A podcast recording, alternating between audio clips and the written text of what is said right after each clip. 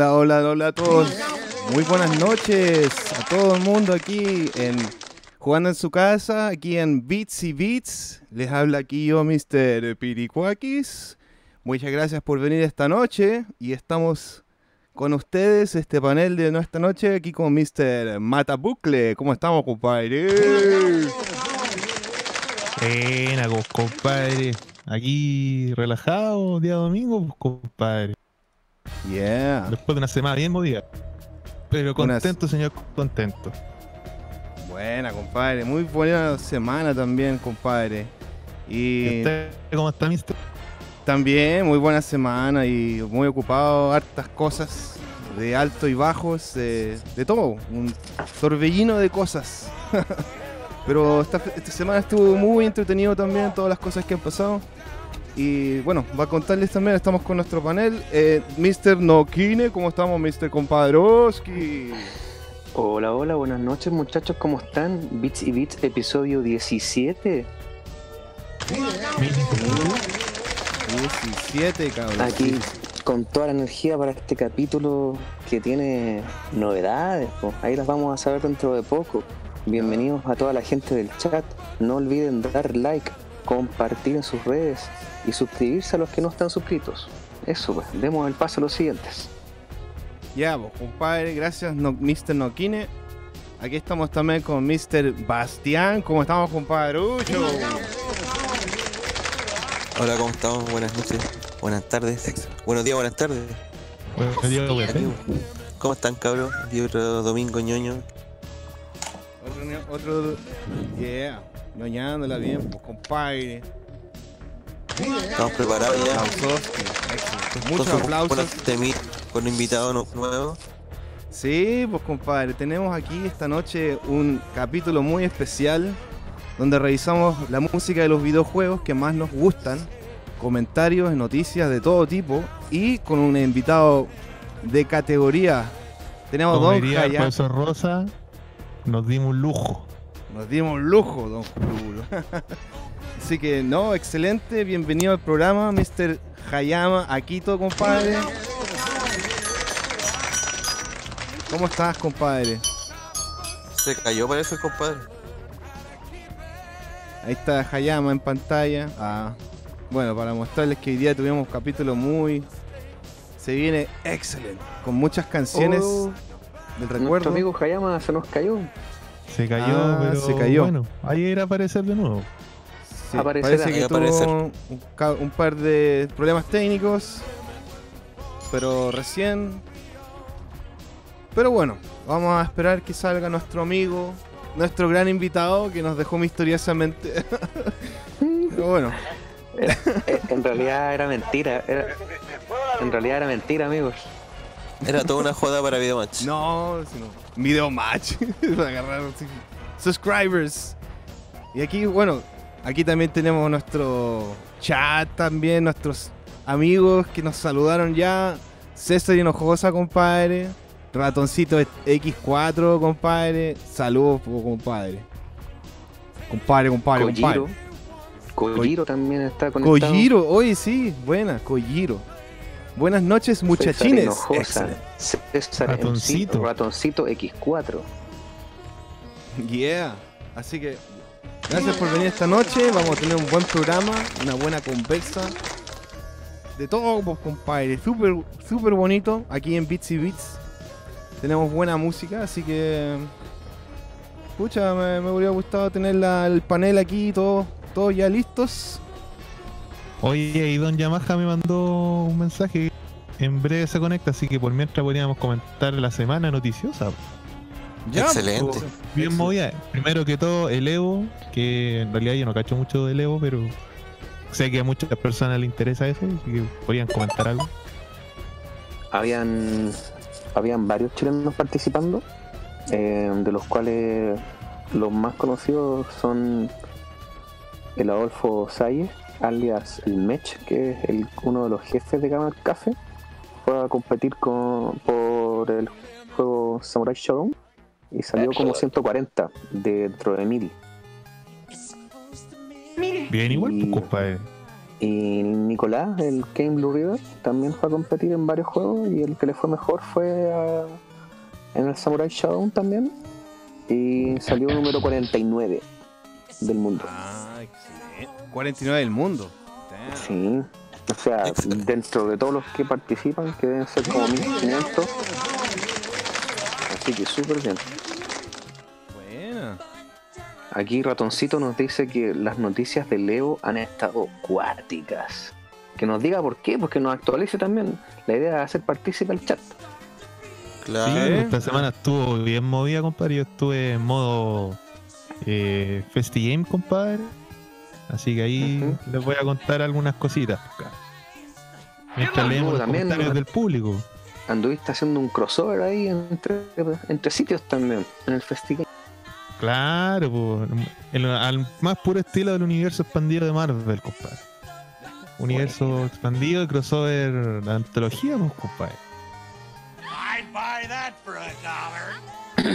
Ahí, Punto ahí ahí. cuéntenos con, con, con quién estuvo. po. Estuve con el compadre Elías Yagaman. Un famosillo ahí en, en los tubos también. Así Un que. Super Elías, como le dicen por ahí. Elías, pues, bueno. Ahí Pandanejo. apañó, Del proyecto Pandanejo, ahí para que le echen un vistazo a su, a su canal. Proyecto Pandanejo, lo pueden buscar.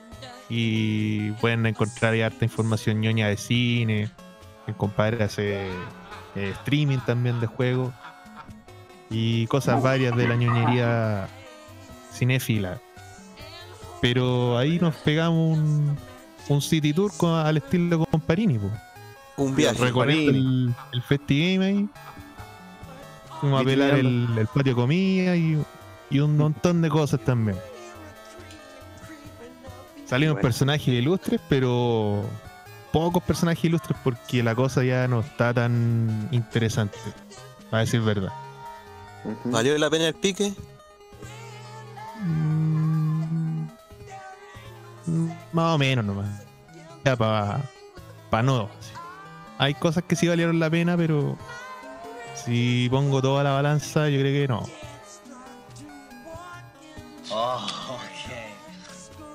Pero de todas formas voy a sacar una nota del- de lo que grabamos y ahí vamos a mostrar con más detalle todo lo que vimos, las cosas interesantes o las cosas fome.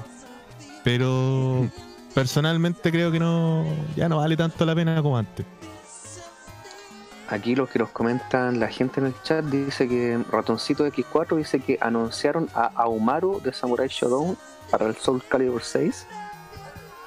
Eh, también dicen que hubo un error en la pelea de, de la transmisión en Tekken 7, lo que un error del software, lo que tuvo interrumpido el, el combate por harto rato, según nos comenta. César Hinojosa.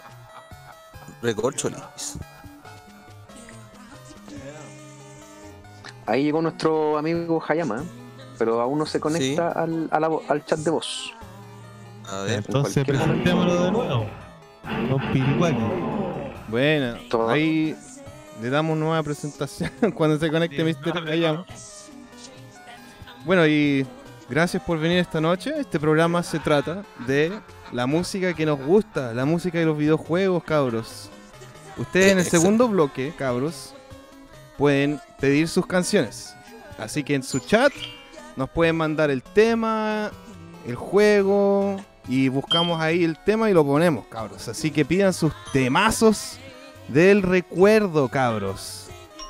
Sin más que añadir, quiero invitarlos a a saludar a nuestro querido invitado esta noche, que por fin va a poder conversar.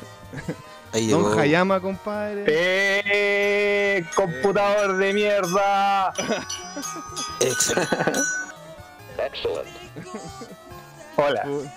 Hola, compadre. Bienvenido a nuestro programa. Un compadre. aplauso. Hola cabros, ¿cómo están? Estoy muy feliz de estar acá, soy Hayama y estoy mega, mega, ultra, hiper contento de estar en un proyecto de mis hermanos de jugando en su casa porque son lo más grande, bueno. Thank you. Gracias, compadre. Muchas Muchas gracias. gracias.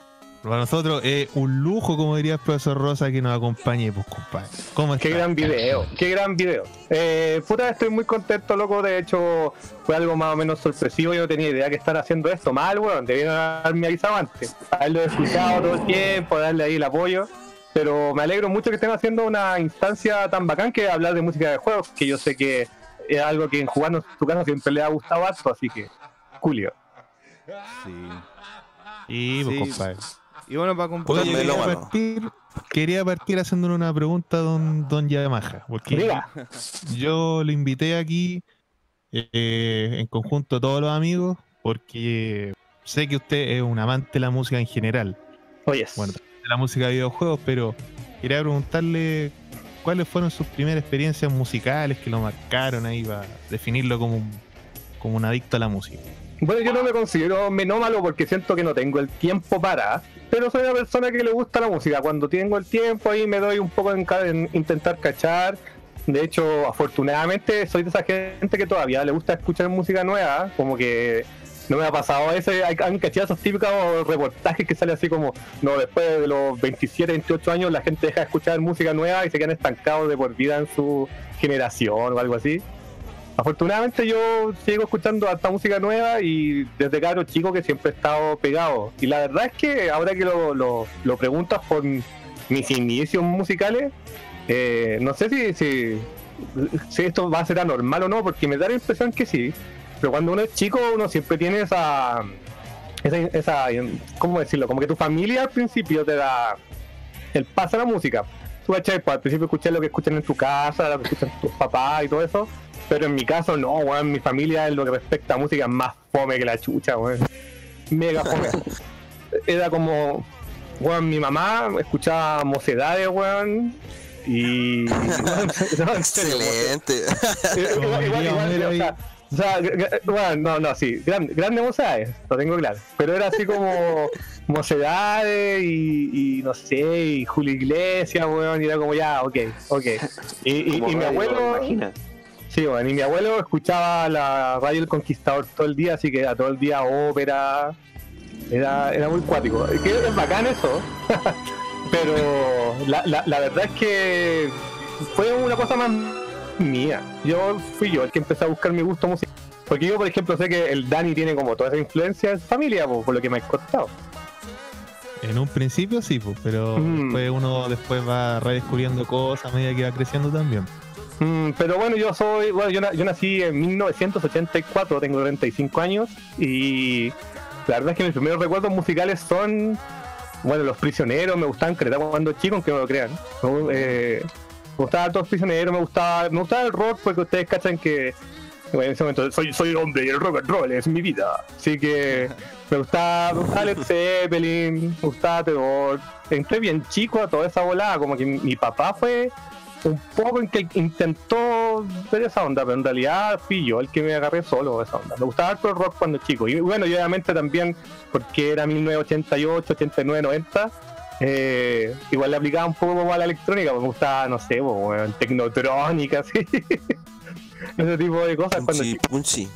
Sí, pero como el- los principios del punchi punchi mainstream, eso sí. Mm, Ah, escuchando Oye, Hayama, bueno. DJ Siddhartha. Tal cual. Oye, Hayama, ¿y no te pasó cuando chico, ponte tú, que como erais tan fan de los juegos, no sé, grabar la música de los juegos en cassette? o Sí, tengo, tengo caleta de cassette todavía. De hecho, lo estoy mirando ahora, en este mismo instante. Tengo cassette del Star Fox de Super Nintendo. Es que me encantaba la música, me encantaba la música de Star Fox, de Mega Man X. Tengo uno del Series of Mana. Tengo varios cassettes que simplemente, bueno, afortunadamente digo, yo tenía la casetera para grabar, porque no, no, no todos tenían, pero un día de, de magia, fue como puro random. Un día caché que podía conectar mi, mi Super Nintendo al, al, al- a mi radio y que podía grabar cassette y fue como, oh my god, oh yes. Y ahí empecé a, a grabar mis cassettes. Así que sí, sí vivía. loco. Mira, no sé, si, no sé si volverme loco, porque conozco gente que lo hizo mucho más que yo, pero lo que me gustaba y lo agarraba en cassette, que es un clásico, ustedes saben que éramos de esa generación que teníamos que esperar a la radio, al programa como del top no sé cuánto, para estar atento a grabar la canción que te gustaba. Sí, pues. Sí, pues hay que esperar el Mm. momento ahí. eh, justo y ponerle rec y hacer el, el mega mix en cassette. Sí, pues, pero bueno, ustedes como cubren el tema de videojuegos, pues claro, o sea, el tema de videojuegos para mí es extremadamente importante en mi vida lo que respecta a la música, completamente importante, o sea, ya en el NES y toda esa época, eh, incluso en el Atari 2600 me atrevería a decir que habían cosas que me agradaban, eh, ni hablar de arcades y me volvía loco. Afortunadamente al arcade que me iba yo cuando era chico, a los videos, eh, era un, un lugar que si iba de día podía escuchar la música decentemente, porque ustedes cachan de que había tanto ruido adentro que de repente era imposible escuchar la música de los juegos. Pero sí, pero cuando chico, por ejemplo, iba a un lugar a jugar el Elevator Action y me sabía el tema de memoria. Entonces, sí, obviamente que fue súper importante para mí. Bacán, pues compadre. Mm. Oye, eh, ¿les parece, chiquillos, que partamos la primera ronda musical? Buena. Yay. Mr. DJ, música maestro, ¿quién quiere dar la, la Póngale primera play. ronda Pero primero hay que cachipum, pues. ¿Quién parte primero? Ya, po. Aquí siempre nos gusta improvisar esta parte. ¿Quién va a tirar los primeros temas de la tanda? Dos temas pegaditos. Y. Yo creo que sería bueno que el invitado parta. ¿Qué dice usted? Sí, Excelente. nuestro invitado claro. tiene. Estaría sí, bueno. po. Compadre Hayama, ¿por qué no nos presentas un par de canciones que lo que está aquí en eh, nuestro playlist?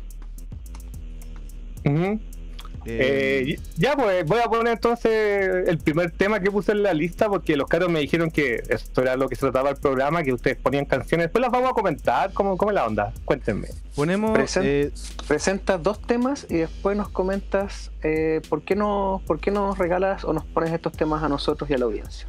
Mm, Dale, bueno, como mucha gente cacha de lo que hago en, bueno, en Gamer Café, espero, la verdad es que es súper balsa, ni siquiera me presenté bien como la gente. Yo les cuento que te- eh, participo en una página que se llama gamercafé.cl hace muchos años. Vamos, bueno, yo creo que aguante, voy a- Café, voy a, voy a así como a pestañear tres veces y ya vamos a haber cumplido 15 años, bueno, yo ya lo tengo claro, vamos para allá. Y la verdad es que hemos cubierto siempre el tema de videojuegos acá en Chile con puro amor al arte, siempre, siempre por puro amor al arte. Somos todos súper pobres, la verdad. Pero bueno, ustedes cachan, así era la cosa nomás. Y mm, es, bueno, nosotros tenemos la, eh, la fama, si se puede llamar así, de que siempre cubrimos mucho lo que pasaba más allá del tema mainstream o el tema importante. Por ejemplo, cubríamos juegos que no llegaban acá de Japón, de Europa, cubrí el, el mundo independiente japonés que no lo cubría prácticamente nadie en español en esa época. Era, hicimos muchas cosas bien interesantes por mi amor a la cultura japonesa y a los juegos japoneses y al Japan. Y, de- y debido a eso mismo, eh, el primer tema que, que vamos a poner el, el día de hoy de mi parte es un tema de un juego que se llama Chorrencha. Es un nombre bien, bien curioso. Y que es un juego independiente que salió para un computador japonés que se llama la, la Charla X68000. Y lo quise poner porque es un soundtrack que es la raja. A mí me encantan los shooters. De, creo que es, bueno, Mm. el Dani, el Motobu- todos, todos saben de que, de, de- de ustedes que a mí me encanta ese género. Y es uno de mis juegos favoritos del género. Yo lo amo. La música es la raja. Y para la gente que no lo cacha, quiero que le pongan ahí el oído porque es un soundtrack maravilloso. Así que eso. Este es el, tema de la segunda etapa. Buena. Y ah, el tema que sigue después, continuación. El después de Eh, este. Ese, ah, bueno, este es clasicazo, clasicazo. Bueno, junto con, con el tema del shooter eh, vertical, también me encanta lo horizontal y me encantan los clásicos que todo el mundo cacha. Y Gradius es una de mis franquicias favoritas. De hecho, Excelente. cuando pienso en Konami, una de las primeras cosas que se vienen a la mente, Gradius. Con- Amo Gradius. Y Eso. Gradius 2 es uno de mis soundtracks favoritos de los 80. Me encanta la música del juego y puse uno de mis temas favoritos del juego. Así que. Ya, pues excelente. Muchas gracias, don Hayama. Vamos a escuchar nuestros temas. Aquí don DJ va a ponerle play. Aquí en Beats y Beats. Thank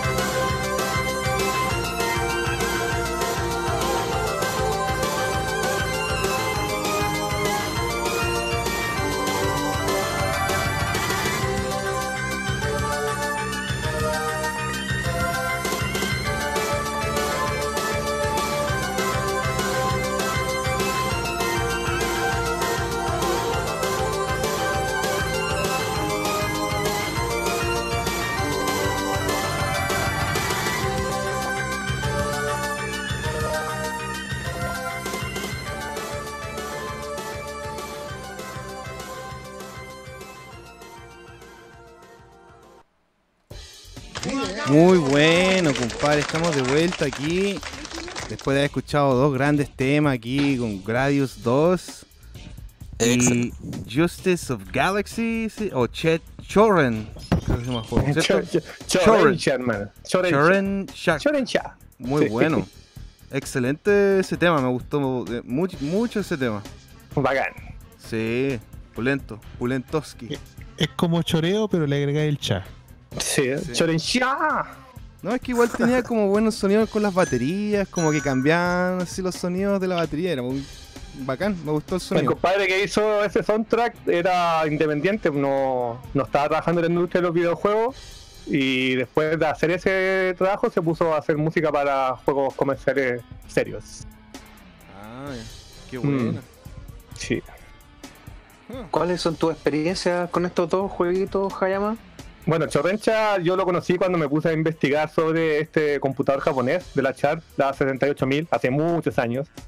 Junto con que además salió una versión para Windows también y la verdad es que yo juego lo amé a primera vista. Fue, bueno, no puedo creer que esto haya, hecho por, ¿qué? ¿Dos, tres personas? Que es la magia de, de los juegos independientes. Ustedes cachan que de repente son como pequeños genios que llegan con una idea y la hacen solo, no sé cómo mierda lo hacen, weón. Y la verdad es que el juego en la raja no solamente en la música, el gameplay la lleva, los jefes son la raja, todo, todo es bacán, todo es maravilloso. Y Gradio es mi, es mi goce número uno de Konami. Yo siempre tiro la talla que es probablemente mi franquicia favorita de Konami, weón. De hecho, siempre me dicen así como, compadre, y y Metal Gear. Puta, sí, bacán Metal Gear, pero me gusta más Gradius, sorry. Eh, la verdad es que amo Gradius. Toda la vida he sido un mega fan de Gradius. Me gusta, sobre todo, el 2 es mi favorito, pero también me gusta Caleta el 3, que es extremadamente difícil. Eh, el 1, el 4 incluso, que es como la oveja negra de, de la franquicia, a pesar de que yo no opino lo mismo. Y no, la raja.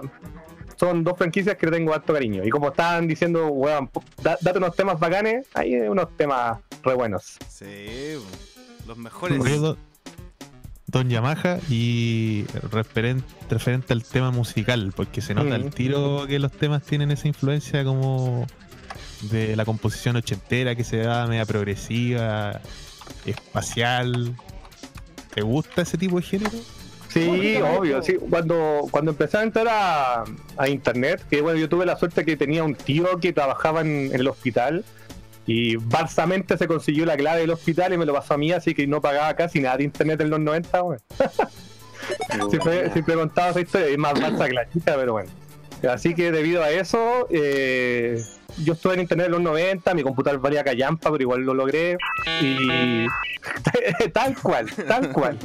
Y ahí me puse a investigar que claro, que los japoneses en los 80 y en los 70 incluso también, a finales de los 70 rayaban la papa con toda esta onda que le dicen el G-Sound, que son todas estas bandas medias yaceras que mezclaron eh, la técnica del jazz y de la improvisación con el con la como lo melódico, como el pop, porque son son gallos que son secos, tocan los instrumentos en la raja, pero son canciones súper pues, no sé, sería como vergonzoso decir que son easy listening, pero pero la verdad es que creo que cualquier persona que, que le gusta ese género que, que se conoce como el adulto contemporáneo, ¿han cachado? Así como en radio media, media cuica. eh, la, la gente le. Yo creo que cualquiera podría disfrutar de esas bandas. Y esas bandas son como, por ejemplo, T-Square, Casiopeya, que son puras bandas japonesas que son increíbles, loco, son maravillosas y que todas esas bandas inspiraron a todos los que componen música de videojuegos de los años 80. Se cacha al toque, así tú. De- después yo, yo me puse a escuchar esas bandas cuando, cuando era, no sé, tenía 15, 16, 17 años. Y yo dije, pero bueno, estos son. Estas como. escu- Escucho un tema cualquiera de Casiopeya, por ejemplo, y digo, bueno, esta una, es la etapa del bosque de este shooter. Al toque, así como que puedo pensar en un juego. Eh, y la verdad que no sé si ustedes, no, no sé si ustedes cachan estas bandas, pero es brígido, se cacha al toque la influencia que tuvieron en la música de videojuegos en Japón. Son buenas bandas, de hecho. no sé Cassiopeia si- participó en muchas bandas sonoras también hasta, hasta la época de PlayStation. Sí, bueno, la- en el caso de T-Square, el- lo más famoso es que hicieron Mono Verte Castle en Gran Turismo. Mm, ¿Puedo decir algo? por favor, adelante. algo. Ya eso no me. No, Sí, aplauso.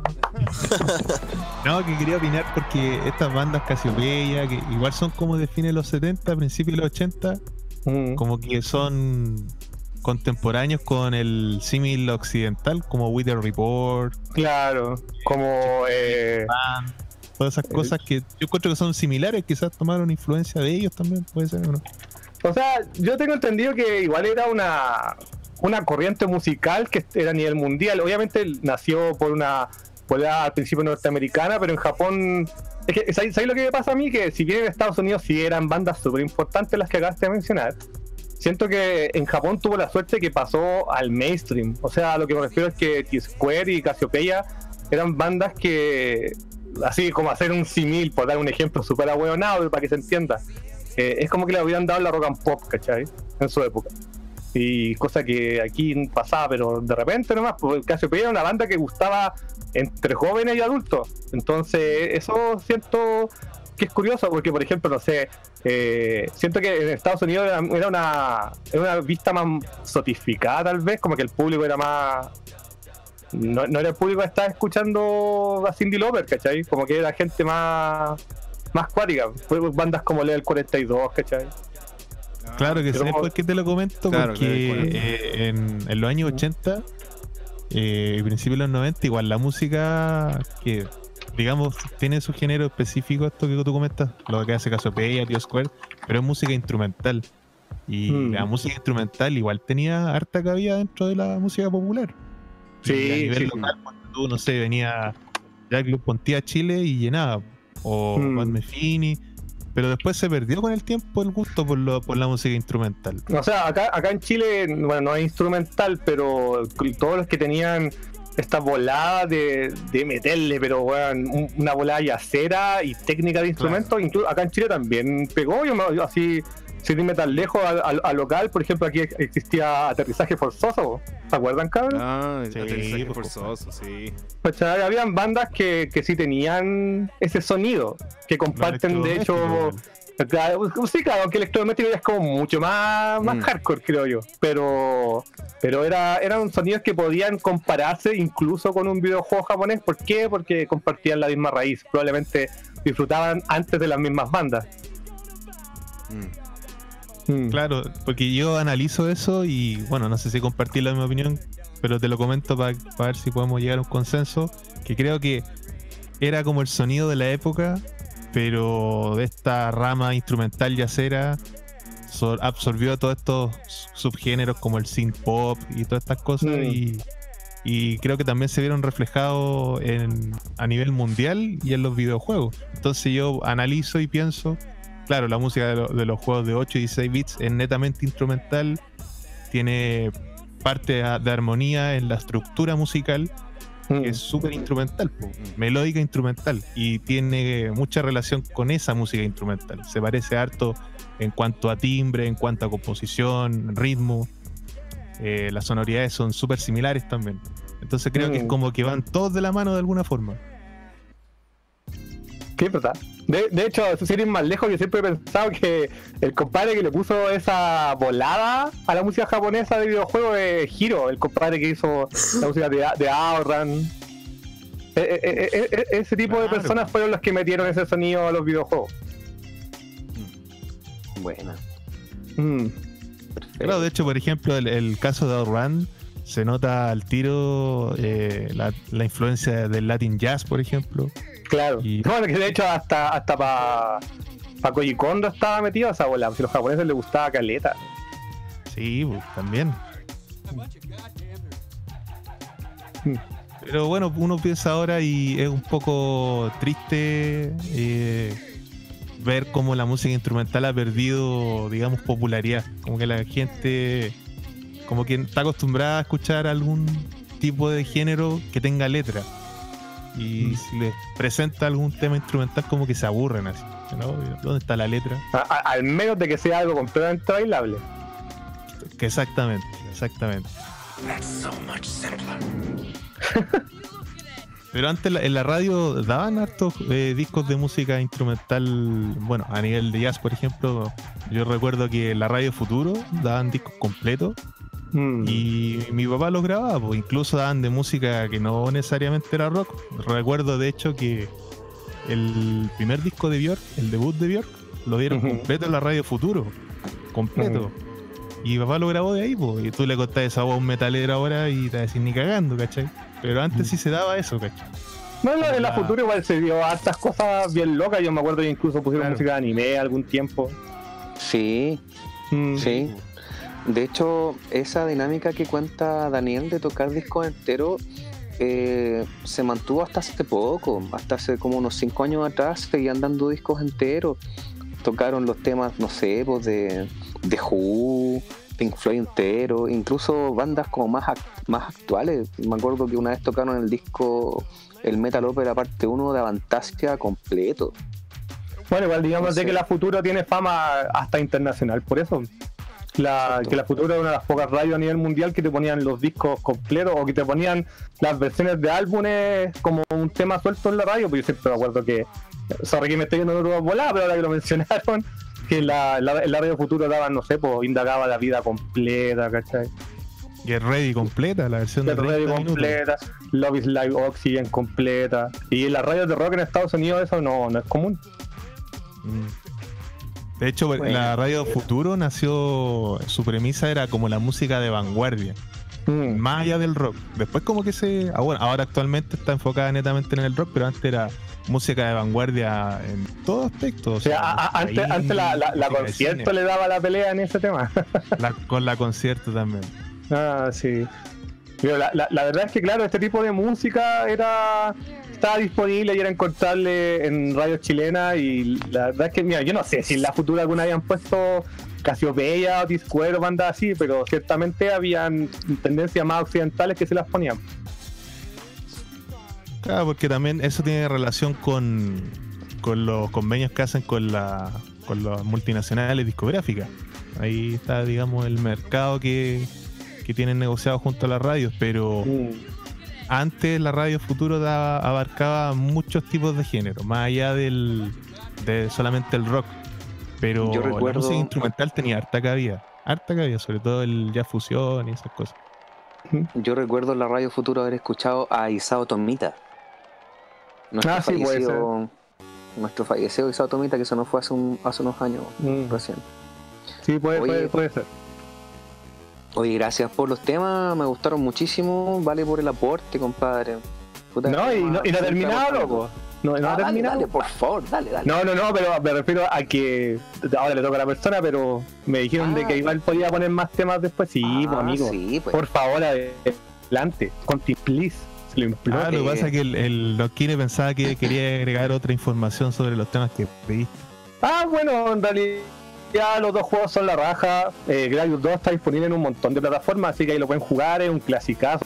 El de arcade y el de Famicom no tienen nada que ver, son juegos completamente diferentes, así que ahí puede ponerle el ojo a los dos. Y Chorrenza es un juego que ya en este momento es freeware, se puede bajar gratis legal de internet la versión de Windows, así que ahí tiene millones de opciones para entretener. Bueno, buenísimo. Y buenos temas, compadre. ¿Les parece si escuchamos un par de temitas más o no, amigo? Por Pues, supuesto. Sí, démosle. Su musiquilla. ¿Puedo presentar, ¿Puedo presentar yo un par de temitas? Ya, pues, compadre. Adelante, compadre. Dele nomás. Póngale. Pero- play. Pero me dan permiso para hablar antes de los temas acerca del invitado. Sí, dale nomás. Oye, estoy agradecido de que estés acá hoy día, Hayama. Nosotros Mm. ya hemos participado en otros programas, en otras, en otros sitios, en tu sitio de Gamer Café, en tu sitio de Gamer Café. Eh, no sé si tú sabías esto, Hayama, pero jugando en su casa también está aniversario este año, cumple Ah, 10 años. no.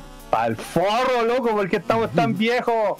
Entonces, Tiempo si tú, si tú haces una, retrospec- una retrospectiva, Gamer Café y jugando en su casa se mantienen como los sitios más longevos eh, que convergen en un mismo punto que el, el videojuego. Ustedes, Sí, la verdad que. sí. ustedes abarcando otro, otros otras aristas del desarrollo del videojuego y, y bacán, pues todavía siguen siguen vigentes, como Young Rider también, que también es uno de los más, más Sí, longevos. Jan Ryder también tiene alto tiempo. Así que estoy agradecido de que estés compartiendo hoy eh, con los chiquillos de Juan en su casa y de verdad me pone muy muy contento de que nos encontremos acá nuevamente. Nada, nada, compadre. Si nosotros nos conocemos hace mil años, estoy muy contento de estar acá, así que démosle nomás cabrón. Pero ahí lo que se pueda, ahí estamos. Al menos de que mi computadora explote. Yo les quiero presentar hoy día, amigos, eh, dos temitas. Uno, eh, los dos son de Sega Genesis o de Mega Drive, del año 95 y del año 94. Son los temas de Echo 2, el tema principal, y Vectorman, Information Day 8, Dead Alley. Son esos dos temitas para que, lo, pa' que los disfruten. Sega Genesis en su máxima expresión, compadre. Yeah. Aguante Vectorman, compadre. Eh, juego eh, que juego que también es conocido aquí por varios de los panelistas. A mí Y me asumo que encanta, también- y asumo que también por algunos de los oyentes en, en nuestro chat. Así que les dejo ahí estos temitas y enjoy, muchachos. Vale, compadre. Vamos entonces con los temitas aquí en Bitsy Beats.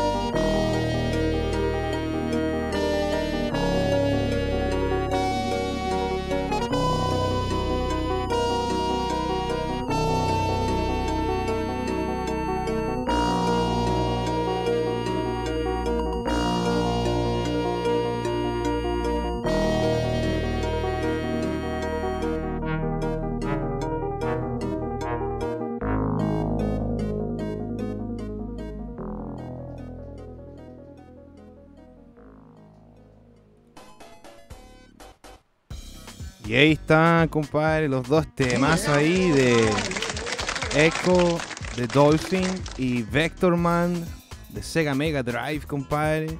Temas clásicos, compadre, muy bueno. Qué bacán que le gustaron los temas.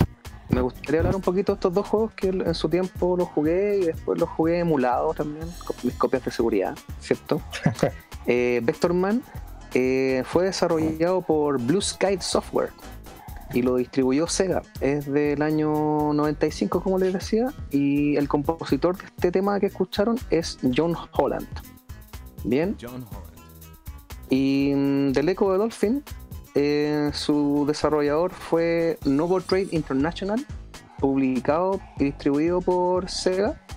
Y el compositor, tiene varios compositores, pero uno de los más conocidos es Attila Dobos y András Maya- Ma- Magyari.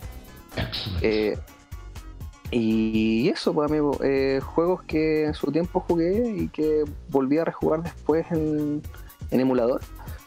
Eh, y que también muchos de los que están presentes los han jugado y, y con, y por lo que estuve escuchando les encantó escuchar la música porque asumo que tienen buenos, buenas vivencias con este juego, ¿no? Oye, ah, ¿Alguna experiencia que tengan que comentar ustedes con estos jueguitos, muchachos?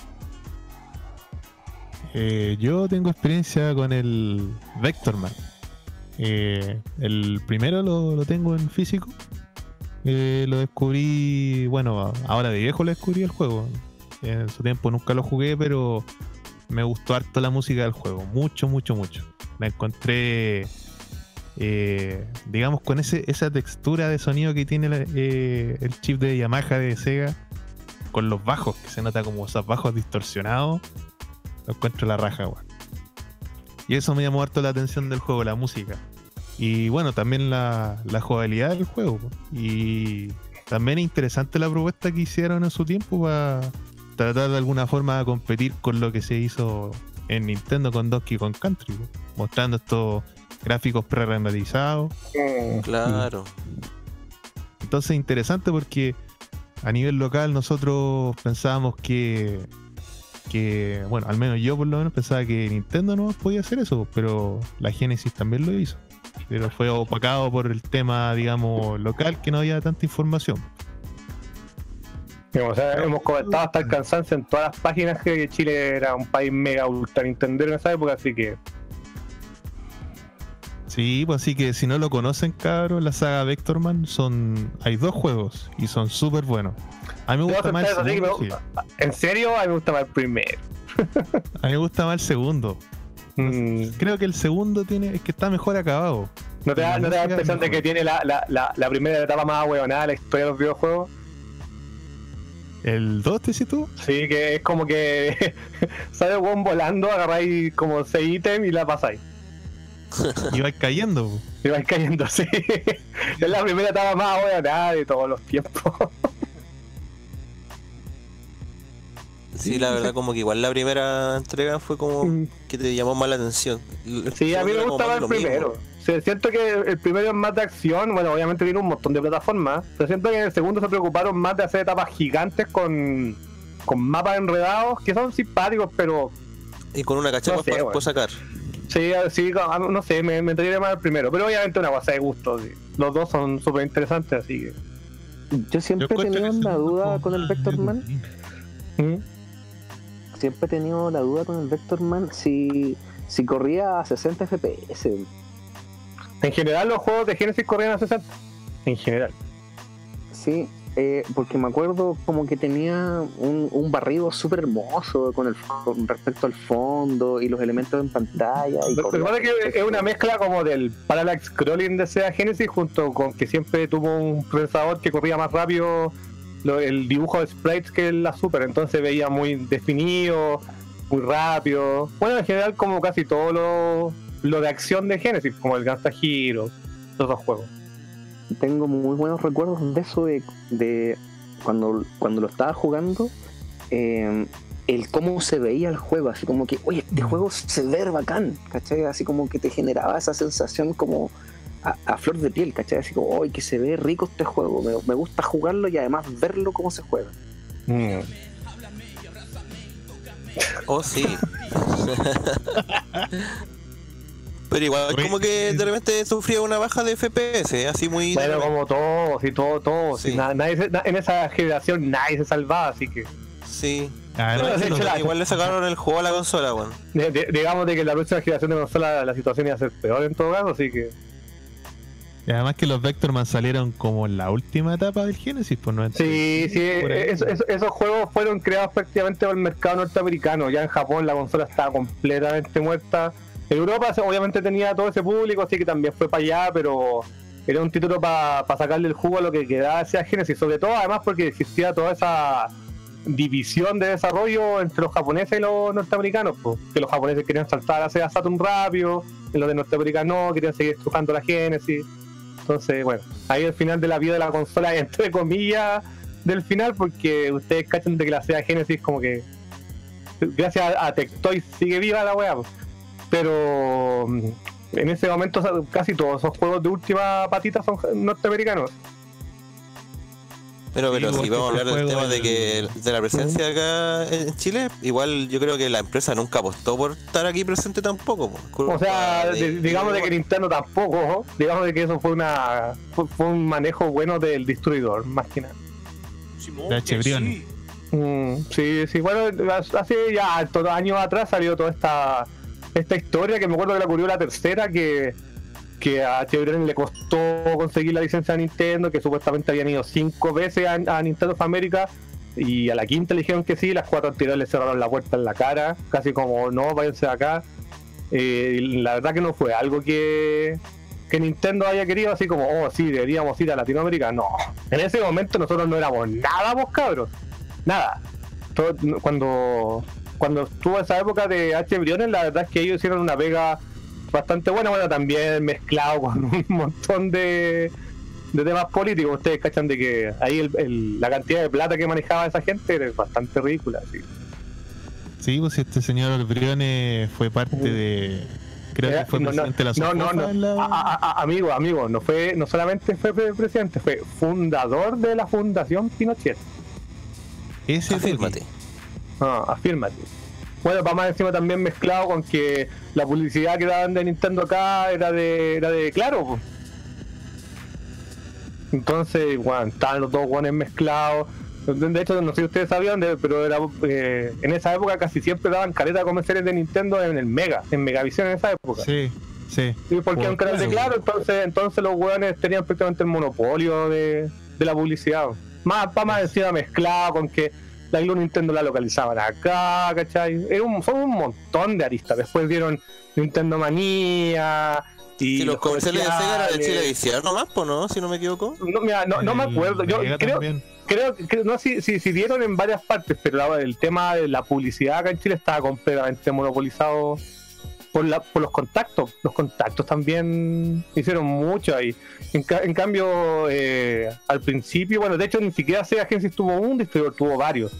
Pero aquí la mayoría de la gente se acuerda de Ready porque fueron los que hicieron ese famoso o infamoso comercial de la Sega Genesis y la Master System 2 con el Sonic que decía sí, sí, sí, sí.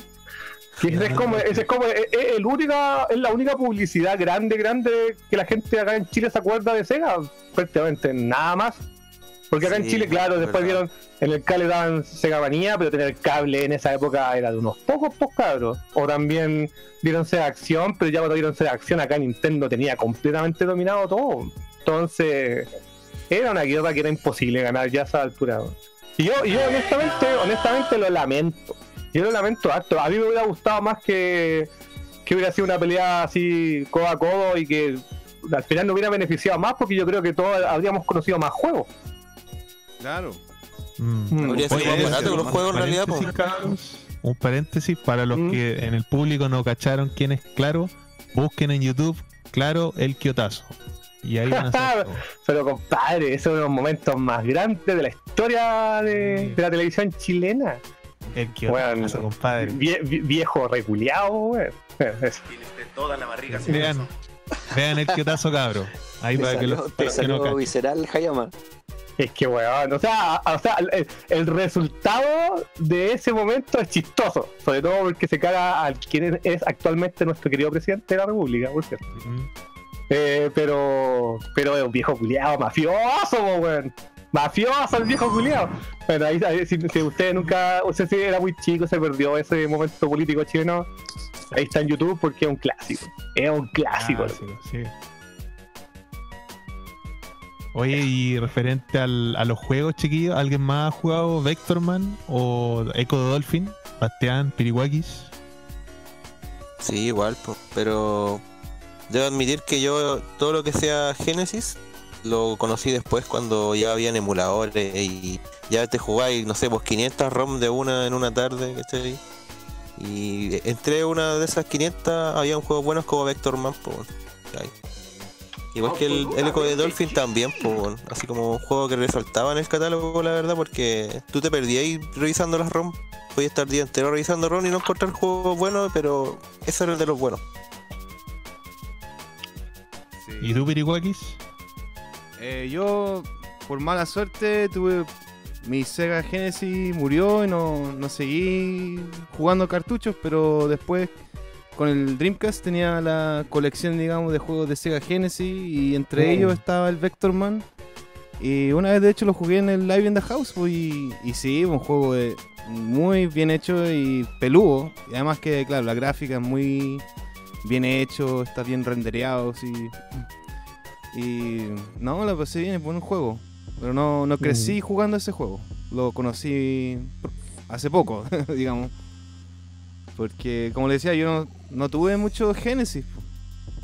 Pero espera, ¿lo jugaste, en- Lamentablemente. ¿lo jugaste en? Sí, lo tengo en un... Entonces no fue hace tampoco, creo yo, amigo. Claro, o sea, es que ahora como hace poco empecé a, a- de nuevo con el Dreamcast. Como Ah. que me había deshecho. Entonces entre eso y claro, está el, el Sega Smash Pack, el volumen 1. Sí, está ese juego. cual. Muy buena, buena colección de, de juegos de Sega Genesis. Así que no, me entretení. Vector Man es súper bien. Y bueno, Echo de Dolphin, sí, por ahí que lo he jugado y que es bueno también, que tiene buena gráfica y la jugabilidad y todo, pero tam- también estoy como un poco. eh, digamos, no tengo mucha mucha referencia de, de mi pa- del pasado de, ese- de esos juegos. Mm. Sí, igual es lamentable eso de que nos hayamos perdido esa competencia que tuvieron los gringos, por ejemplo, en- con las empresas de Sega y Nintendo. po. No, No, en Latinoamérica, en Latinoamérica en general estuvo peleado. Bueno, al, sin ir más lejos, en Argentina la Genesis le fue mejor que el Super. Ah. Mm, En Argentina, qué Sí. bueno. Sí, en Argentina, sí, para la gente que no lo sabe, los países nintenderos son México, más que la mierda, de hecho, mucho más que Chile, creo yo. Eh, Chile y Colombia. Y los países que fueron pro Sega Genesis fueron Argentina y Brasil. En Brasil era religión Sega, bueno, hasta el día de hoy es Sí. religión Sega. Hay unos juegos Sí. exclusivos ahí en Brasil, po. unos el menos raros. fenómeno. Pero loco, sí, Sí. hace, hace como unos tres años atrás, creo, salió. Fue una yo pasó repiola como noticia, pero cuando yo lo leí yo no lo podía creer. Que los locos dijeron que en, Brasil, en el año 2016, creo, puedo estar equivocado, pero ha sido 2015, 2016, habían vendido 150 mil Master System. 150 mil. Yo dije, weón, el año, en el siglo XXI. Fue como, weón. Brasil. Pero es la versión de ellos, sí, po. Sí, por la Master System 700 mil. Sí, pues la siguieron fabricando durante toda la década de los 70 y hasta el día de hoy. po. Es Mm. cuático lo que pasó con Tectoy porque Sega les dio la pasada y el chip libre para que ellos a nivel local fabricaran sus consolas, hicieran modificaciones de los juegos. Lo que pasa es que allá en, Brasil hay, hay- hay mucho drama con el tema del impuesto a las consolas hasta el día de hoy, que tienen que pagar demasiada, demasiada plata por una consola. Y ahí fueron más genios y dijeron, ¿sabes qué? Para ahorrarnos todo este, este drama y que la gente pueda adquirir las máquinas de verdad, fabriquémosla acá en Brasil, pues hagámosla. Y Sega dijo, ya bueno, entonces ahí fue el golazo. Ah, claro, porque de hecho, eh, por ejemplo, en los años 90, eh, a nivel mundial, Genesis, o sea, Master System dejó de hacer juegos en Europa y Estados Unidos a principios de los 90. Pero en Mm. Brasil siguieron haciendo cosas como el Street Hermano, en, en Bra- en Brasil siguen, siguen saliendo Sí, juegos para Master. System. Salía el Duke Nukem en 3D para Master System. Cacha. O para Sega Genesis, que, que es muy chistoso el de Sega Genesis. Chuta, y, o sea, significa que en Brasil, si uno empieza, digamos, a crear juegos así más recientes, pero a estilo Sega Genesis, podría haber un mercado de, dentro de Brasil ahí para para seguir haciendo juegos de Sega Genesis. Pero de Sí, hecho, sí, por, si independientemente- está todo pasando con. Todavía con salen, sal- salen, salen modificaciones de juegos de móviles para Sega Genesis en Brasil.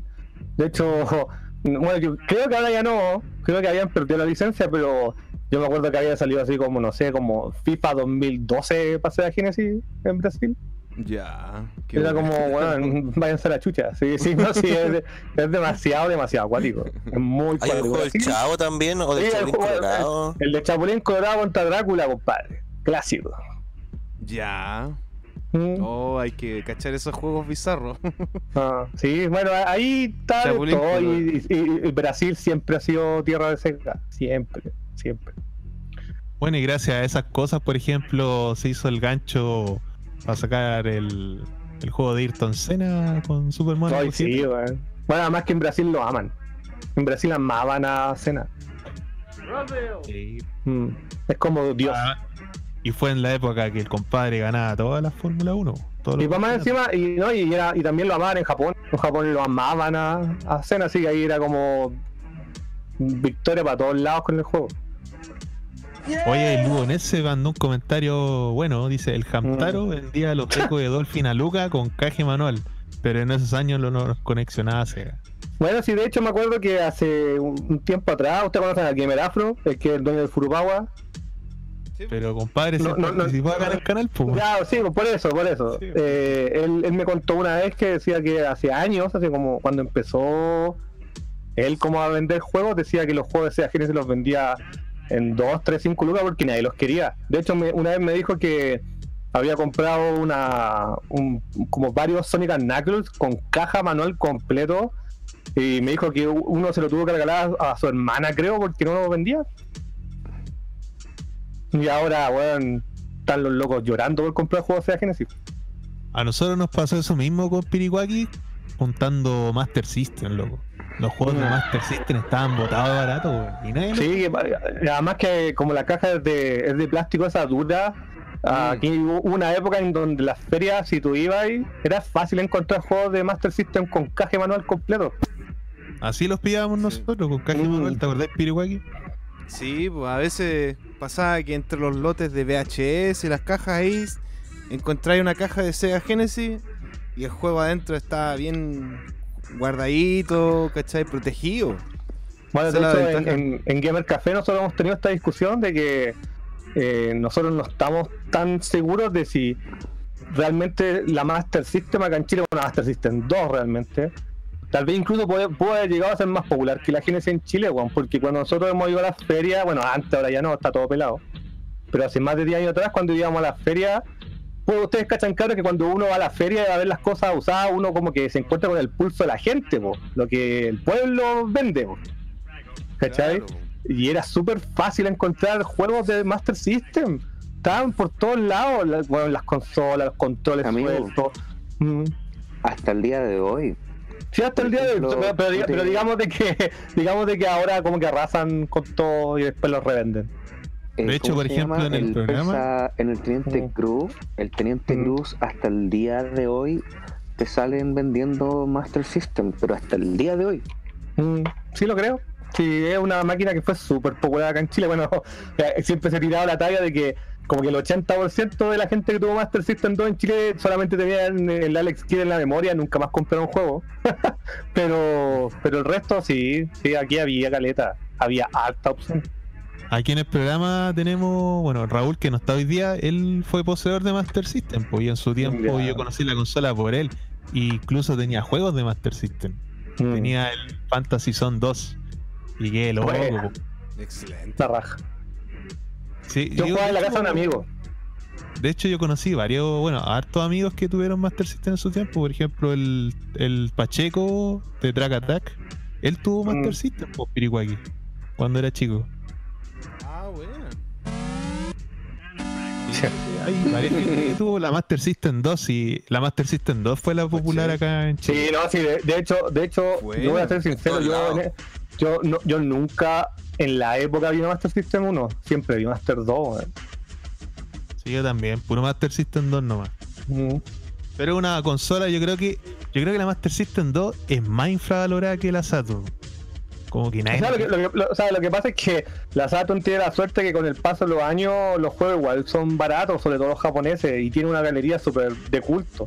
Ahora la Master System está forrada de juegazos, Sí, súper buenos juegos. Yo hace poco me, me terminé aquí aburrido en la casa el, el Cillion y fue la raja.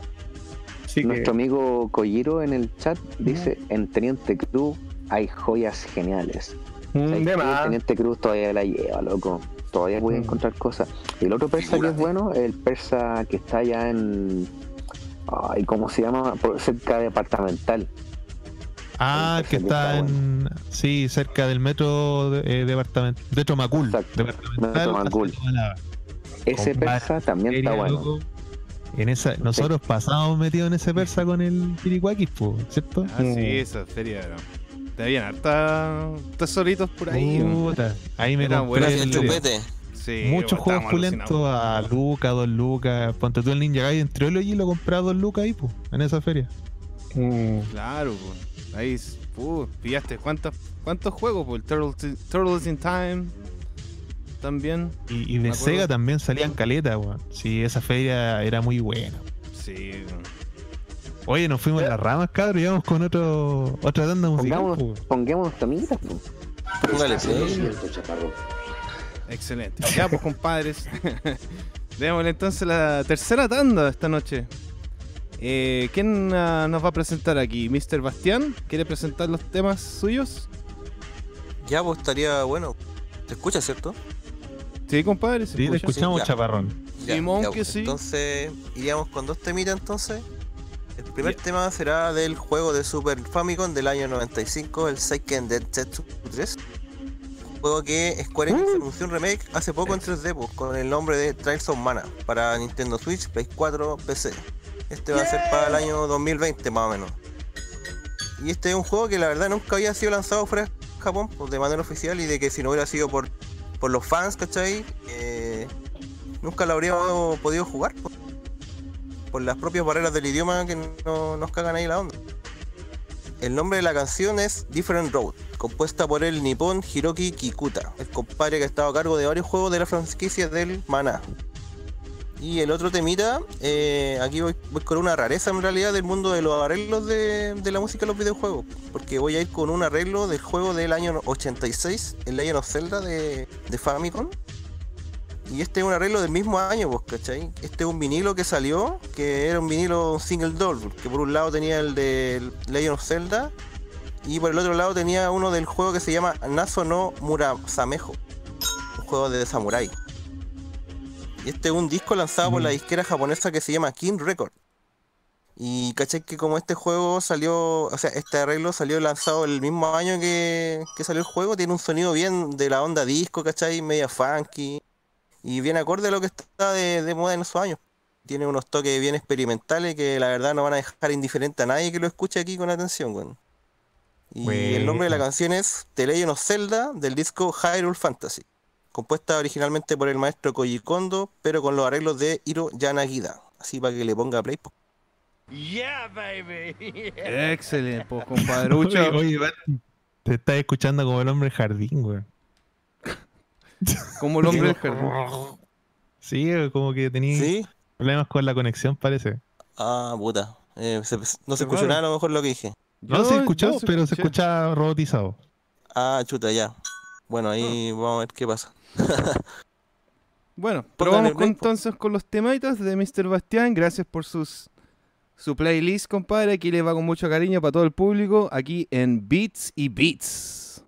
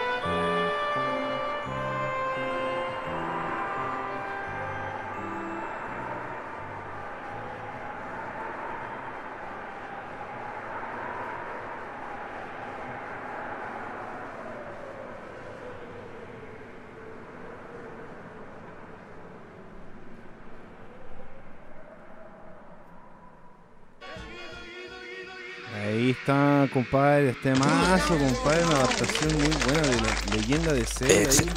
ahí. Excelente. Muy bueno, compadre. Oye, tremenda range, compadre. Era como un punje de muchos géneros, weón. Me acordé del tema este de la de Harold Mayer, el del tema del policía suelto en Beverly Hills. Ah, Claro, es, es todo el rato, sí, y Herbie Hancock, ¿cachai? Toda esa volada. Sí, muy loco, no sé qué se habrán fumado esos cabros, la verdad, bueno. Si yo, de hecho, llegué al tema así por otro tema, yo quería poner uno, uno de, de un juego de Nintendo que se llama el Wrecking Crew, quería poner. Y estaba buscando un arreglo ese tema y me salió este, pues, y qué, pero... La verdad que me sorprendió el, el hecho de que sea un, un arreglo del año 86, que yo no tenía idea que ese era un nicho ya en Japón, ¿cachai? Los Sí, de arreglos, pues, ¿cachai? Y de hecho yo encontré otro arreglo de un disco del año 90 que se llaman algo así como Game Music Graffiti y Ah. así también la, la misma onda, ¿cachai? Eh, sin wave, sin pop, eh, bien tirado para los 80 todavía. Y la verdad que quedé bien loco con ese hallazgo, no, no tenía idea. Fue un impacto impactante que te dejó impactado. Sí, pues tenía que compartirlo con ustedes. Y, y puta, de hecho el loco que lo subió a YouTube, eh, el loco onda lo subió de un vinilo, ¿cachai? Creo que salieron muy pocas copias. Y, y bueno, y el otro tema de un juego que la verdad que le he estado dando como su segunda vuelta, el Seiken Densetsu. Y aunque aparte que va a salir un remake también de este juego, pues que metió esta bulla, la verdad, y que igual me interesa el remake, pero yo le estoy dando segundo intento al original, lo estamos jugando con mi pareja. Se puede jugar hasta de tres juegos, eh, o sea, de tres eh, players de ese juego. Si tienen alguna experiencia con ese juego. clásico. Clásico. Oye, bueno, bueno tu aporte del, de Zelda, me gustó muchísimo. Eh, un aplauso. Tenía, tenía su momento psicodélico ahí. Y a los piricuaquis, pues. De hecho, yo le iba a decir, esos no son los folies del piricuaqui, el tema es así. Tenía implícito el foley. Está. Sí, no vos, ¿cachai? Y está sí, muy ochentera la cuestión. Lo, Sí, expliquémoslo como un contexto aquí a- Hayama. Lo que pasa es que existe un tercer bloque en, el- en este programa, que es cuando el Piricuaki se va en una catarsis personal de todas sus vivencias semanales y se tira aquí un- una psicodelia, ¿vos ¿cachai? Pero Festival de Foley. Lisérgica. hasta 40 minutos. Pero eso ha sido toda la vida, por loco. Claro. Pues, y sí, eso, pues, un- compadre. Oye, yo no sé si ustedes habían habían escuchado alguna cosa así como estos arreglos japoneses tan antiguos. Yo, por ejemplo, La- también pillé que había uno del Donkey Kong del año no. 95. Y la verdad no. que están re buenos. eh, Sí, la, la, verdad es que sí, es que lo- los japos siempre adquirieron al tiro esa volada que estaban como en la punta de la tecnología y disfrutaron al toque el tema musical sin hacer Sí, distinción de que era videojuego, no, en realidad era música y salieron los discos al tiro. Yo me acuerdo que ya para el 85 ya habían eh, vinilos de soundtrack de juego, vinilos de, re- de remaster. Siempre me acuerdo que antes eh, Ryuichi Sakamoto había sacado unos arreglos con temas de juego, entonces como que al tiro la gente dijo, oh, esta cuestión es bacán porque eh, los japoneses estaban demasiado metidos con el tema de los sintetizadores y para ellos era, otro mundo de los sintetizadores, era otro mundo del synth. Y lo asimilaron como tal, entonces al toque, o sea, ya para para finales de los 80 ya existían las bandas dedicadas de, de compañías de juego, hacían los conciertos. No sé, por ejemplo, han visto los conciertos de Suntata que son prácticamente así como apoteósicos, son como si los buenos fueran Depeche Mode, así, como que. Claro, no, no, si de, de verdad en, profundo, en, Ja- en Japón, sí, sí, siempre, siempre estuvieron en la vanguardia del tema de los soundtracks de juegos con lanzamientos, con conciertos, brígidos. Sí, sí, también estaba escuchando un disco que es de Mario, que se llama Mario Big Big Adventure y, Ah. Y es con letra. Es muy chistosa la cuestión porque sí, claro, nosotros no entendemos nada por el idioma, pero me parece súper simpático igual. Sí, que no, hay hiciera. eh, eh, hay, un disco que, que es muy clásico también de Mario, donde rapean en, en japonés con Mario. Se Mario 3, si mal no recuerdo. Hay, hay, hay, hay varios discos con, con letras, con, orquesta. O sea, por ejemplo, Gradius ya a los 80 tenía un disco orquestado, una sinfónica, ¿cachai? Entonces ya era, era otra onda. Estaban muy, muy metidos. Además, nada más que estaban forrados de plata, así que pues, toda la gente Sí. compraba. Yo creo que la, la diferencia es que ellos están como quizás unos, yo digo, hasta 15, 20 años adelantados nosotros en todos los Mira, sentidos y yo- ahí yo- se, se manifiesta completamente eso. po. Yo siempre he dicho que cuando vaya a Japón la primera vez, eh, uno saca al tiro esta conclusión de decir, oh, que adelantado el país, que, que uno piensa, oh, de, de- de- uno tiene que estar aquí como chileno, esto es como estar, no sé, 50, 100 años en el futuro, pero la verdad, y comparando con Chile de los años 80 con el Japón de los años 80, esa cuestión es como haber viajado a Marte, pues cabros. Sí, po, completamente. Yo creo, yo creo que ahora el choque no es tan grande como antes. Yo creo que hace 30 años, siendo chileno, por ejemplo, haber estado en Japón era mucho, mucho más impactante que ahora. po. Porque Japón en ese sentido sí, es, es prácticamente igual. O sea, en el año 80 estaban los Shinkansen, la ciudad era gigante, la tecnología estaba por todos lados, tal igual como ahora. En cambio, Chile en esa época, weón, yo andaba con las micros de colores ahí en la puerta colgando. po. En pa- pañales. Sí, po, weón, no. Y fumando dentro de la micro. Y con su weá, al hoyo. Entonces, sí, en esa época eh, había mu- bueno, había también más plata, pues si los japoneses están, llevan como casi tres décadas en recesión económica. Así que, ¿Para qué? Llegar a dejar la weá adentro, po. calmado, hermano. Oye, yo quería agregar- Mm. yo quería agregar algo respecto a la a por qué Japón también fue en su momento también potencia industrial en la parte musical, digamos. Mm. Eh, no sé si ustedes conocen la marca Ibanez de guitarra eléctrica, de Claro. bajo eléctrico. Esa marca nació en Japón, po. Mm. Nació en Japón en lo- eh, a fines de los años 50 con un luthier eh, que llegó, bueno, no sé de qué país era, parece que de, de España, un luthier de guitarras. Y llegó a Japón, no cacho muy bien las circunstancias como lo hizo, pero creó, digamos, esta marca que el símil de, lo que es Fender en Estados Unidos, tienen un estándar de calidad y una tradición de instrumentos súper importante. pues. Fabricaron y generaron una industria que impactó el mercado musical a todo nivel. Y de hecho, muchas bandas occidentales que eran de alguna forma de vanguardia viajaban a Japón y hacían este intercambio de, de industria en el sentido de crear pedales de efectos, sintetizadores que se gestaron en Japón.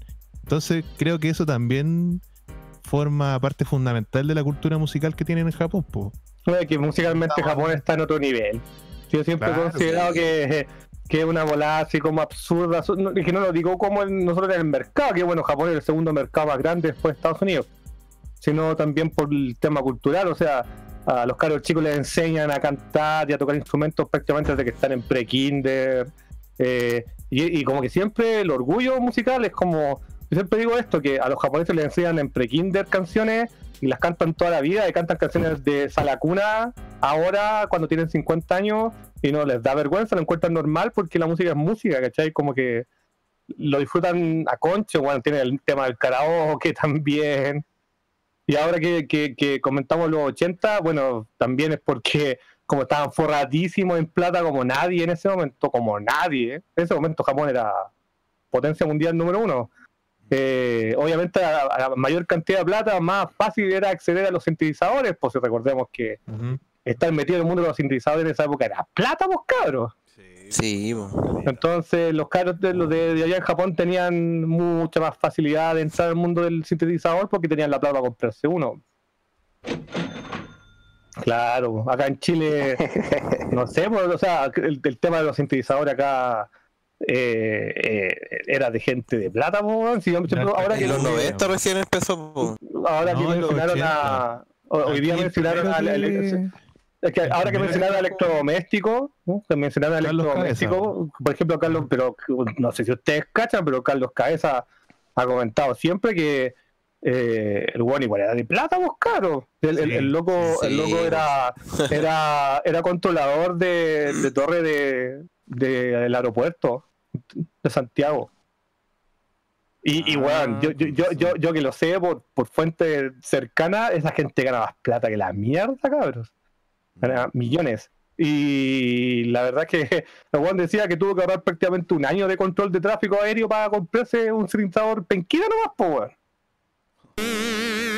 Yo una un- entrevista que le hicieron a Carlos Cabeza y explicaba eso. po. Él decía que él escuchaba, ponte tú, Jimi Hendrix Experience y bandas Mm. rockeras. Y fue que él a principios del año 80 viajó a, a Inglaterra Mm. y pilló un sintetizador de esto, porque ya en los años 80 empezaron a salir los Minimoog y estos sintetizadores más económicos, entre comillas, porque aquí son no llegaban pero él ni siquiera entendía cómo funcionaban. Y lo encontró tan maravilloso y más encima estaba toda la, la incipiente escena del synthwave. El loco gastó las lucas, se compró el sintetizador y se trabajó para Chile. Y ahí empezó a experimentar nomás, pues. Sí, pues sí, en ese, en ese entonces tenían que tener plata, o sea, el caso clásico también es Jorge González con Corazones con los Prisioneros. Es el compadre pudo hacer un disco así porque ya tenía todas las lucas de, la- de los discos anteriores de los Prisioneros, pues entonces ya, ya tenía plata para acceder, pero recién, pues, recién, 88, 89, entonces era mucha plata y los japoneses ya desde los 70 ya estaban full metidos en esa bola. Sí. Full, full metidos. ejemplo, eh, un, quiero poner una anécdota referente a King Crimson, que ahora viene a Chile. Mm. Eh, King Crimson, eh, cuando hizo esa formación ochentera con Adrian Bellew, que Ah. encuentro que es maravillosa, ellos hicieron un concierto súper famoso en Japón, porque que, bueno, en, en su tiempo yo lo vi en VHS y rayábamos con Piricuakis, con, con el Alan y siempre veíamos esa wea.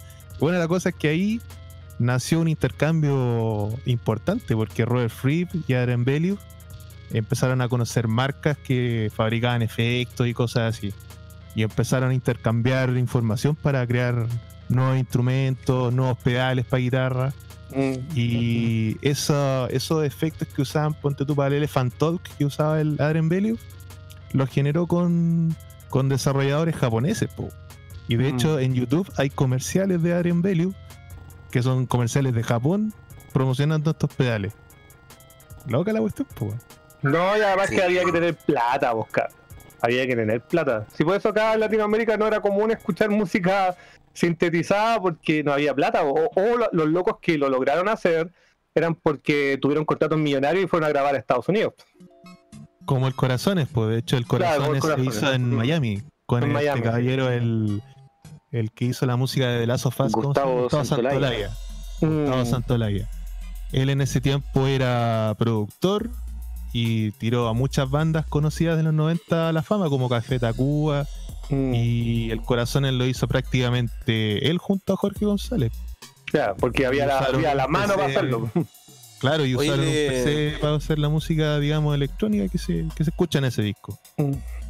Le quería preguntar a Hayama, que parece que era un poco entendido en el tema, si es que este disco, el tema que yo puse de Zelda, de alguna manera está padrinado por Nintendo o es una empresa que simplemente pagó los derechos, ¿cómo será ahí más o menos? La verdad que Era- desconozco er- eran, eran, eran compañías que sí pagaban los derechos a Nintendo. Al principio Nintendo eh, fue un poco negado, por- pero fue más que nada porque Namco fue pionero en sacar ese tipo de cosas. Namco fue la primera empresa en sacar su- sus discos de música en vinilo, en cassette, y después otras compañías se, se unieron. Ahora siempre he sentido que de lo que cacho, eh, fueron empresas o grupos o bandas externas que se acercaban a Nintendo para hacer estos trabajos. Por ejemplo, Sí. Ya para 1990 eh, están todos esos discos de jazz de Nintendo que son increíbles. Para mí es como de lo mejorcito que ha hecho Nintendo musicalmente, fuera de sus juegos en sí, sino como de producciones arrange, que es como el disco el jazzero del F0, de Super Mario World, que son discos maravillosos y que ¿Pero son eh, oficiales de Nintendo? son, son oficiales, o- sí, son, son- son Sí. oficiales de Nintendo, sí. Todo eso eh, ellos pagaron los, los derechos. O Nintendo puso la plata al principio, pero tengo entendido que eran las propias bandas y las propias como disqueras que se acercaban para Sí. pagarles y decir, oye, queremos hacer un disco arrange. Porque Nintendo Porque al la principio información siempre fue sale sale eso, pero no sale así, por ejemplo, que Nintendo, Nintendo lo apadrinó en, en ningún sentido, dice. Yo, yo, yo, yo creo que los locos al final dijeron que sí, porque cacharon lo que estaba ocurriendo en otros lados, dijeron ya intentémoslo. Porque Namco lo hacía, Konami lo estaba haciendo, Juan Falcon tenía su propia banda. Juan, ni hablar de Taito. Taito tenía su tata, tenía todo. Era como al máximo. Bueno, Sega también. Entonces yo creo que al final Nintendo dijo, ya sí, intentémoslo. Pero no fue una iniciativa 100% de ellos, yo tengo entendido que se le acercaron a ellos, pero siempre, siempre pagando la licencia. Los discos así sin pagar licencia empezaron a salir ya en los 90 ya, que son los son discos dojin, como dicen en Japón. Que de- Eh, son, son discos tributo. Sí, pues.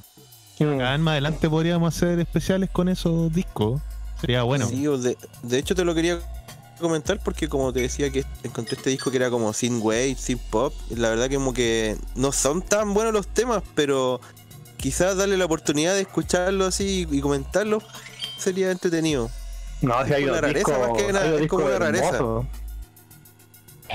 Mm. Oye, vamos con otra tanda musical, cabrón. Vamos, vamos, vamos.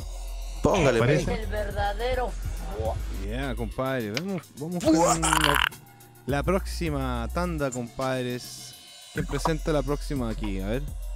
Ya yo presento. Vamos, Mr. Ya, voy a presentar dos temitas y el primero nos vamos a ir a las Europas con el compositor Tim Falling y vamos a tirar un tema del videojuego Time Tracks de Sega Genesis. Ah, no. E- Ese, ese es clásico de clásico y por motivos muy curiosos. Sí, ahí vamos a hablar después en la, en la vuelta. Ah, Y el segundo que un regalón de mis OST favoritos, Wall Child de la versión de Super Nintendo. Vamos con el tema Stage 1. Para que le ponga play diris piricuaquis. Ya, pues, compadre. Oye, y una cosa antes de irnos a los temitas, le mando saludos a Don Chambeco, que nos ha estado tirando sus buenos saludos, su buena vibra. Dijo ahí, grande Gamer Café, compadre. Grande de nosotros ahí, todos. Ahí está el Mr. Herman, Gato. Ataúd, Hayama, compadre. Todos, muchas gracias. Le mando saludos a Don Chambeco y aquí en el chat, que está muy bueno, compadre. Sigan disfrutando. Eduardo aquí. Segué. Yeah, Puro repartiendo amor los muchachos hoy día, Sí. puro repartiendo amor. muy buena onda, compadres. Así que Esa es la buena camaradería, pues compadre. Sí, compadre. Pancho Sepúlveda también se unió aquí, así que bienvenidos también al chat. Acuérdense de pedir nuestros temitas para el próximo bloque. Y vamos a poner esos Bacán. temitas. Así que bacán, compadres. Disfruten de estos temas de Time Tracks y de Wolf Child aquí en Beats y Beats.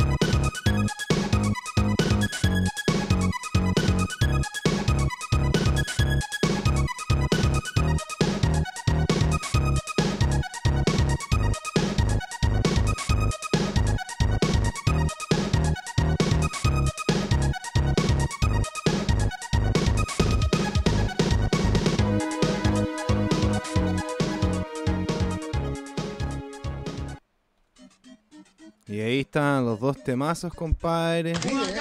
Un aplauso. Wolf Child, compadre. y Time Tremendos Tracks. temas, loco. Excelente. Estaban todos compadre. gozando ahí, compadre. Sí. Mansos temas, compañero. Vacilón. Europa Style. Europa Style. Sí. Electrónica. Oye, el, lo- los oyentes, nuestros usuarios, están pidiéndonos varios temitas, así que tenemos una segunda tanda más o menos movida, compañero. Uh, Ya, pues entonces agilicemos la cosa y vamos al tiro con, con los temitas de Piricuaki. ¿Tú creí? eh, Eh, Conversemos, sí. pero conversemos un ratito de los temas que pusiste. po. Bueno, si usted lo dice, la boca. Sí. po. No sobrecarguemos de tanta música y también algunas palabritas. Asumo de que, lo- de que los panelistas tenemos algo que decir, ¿o no? Además que sí. Está sacando la estructura armónica del tema Wolcha y está en sol sostenido.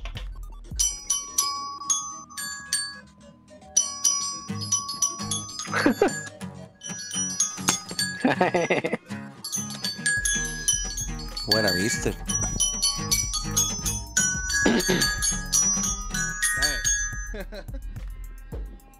Qué una hermosos son los, los acordes sostenidos, compadre. Creo que voy a llorar de emoción. Sí, pues hay que poner su lado musical también. po. Bueno, el, ¿Quién el jugó compositor. estos juegos, amigo? Ah, Ah, ah, ya. hablemos no, dale, eso. dale, dale. No, pero dale, dale. El el, lo que pasa es que el, bueno, Tim Foley creo que es un compositor europeo Uh. súper conocido, que fue el primer tema que escuchamos de Train Tax. El perdón, Dios, Time loco. Dios. Y el loco tiene un currículum, pero que te lo encargo, po.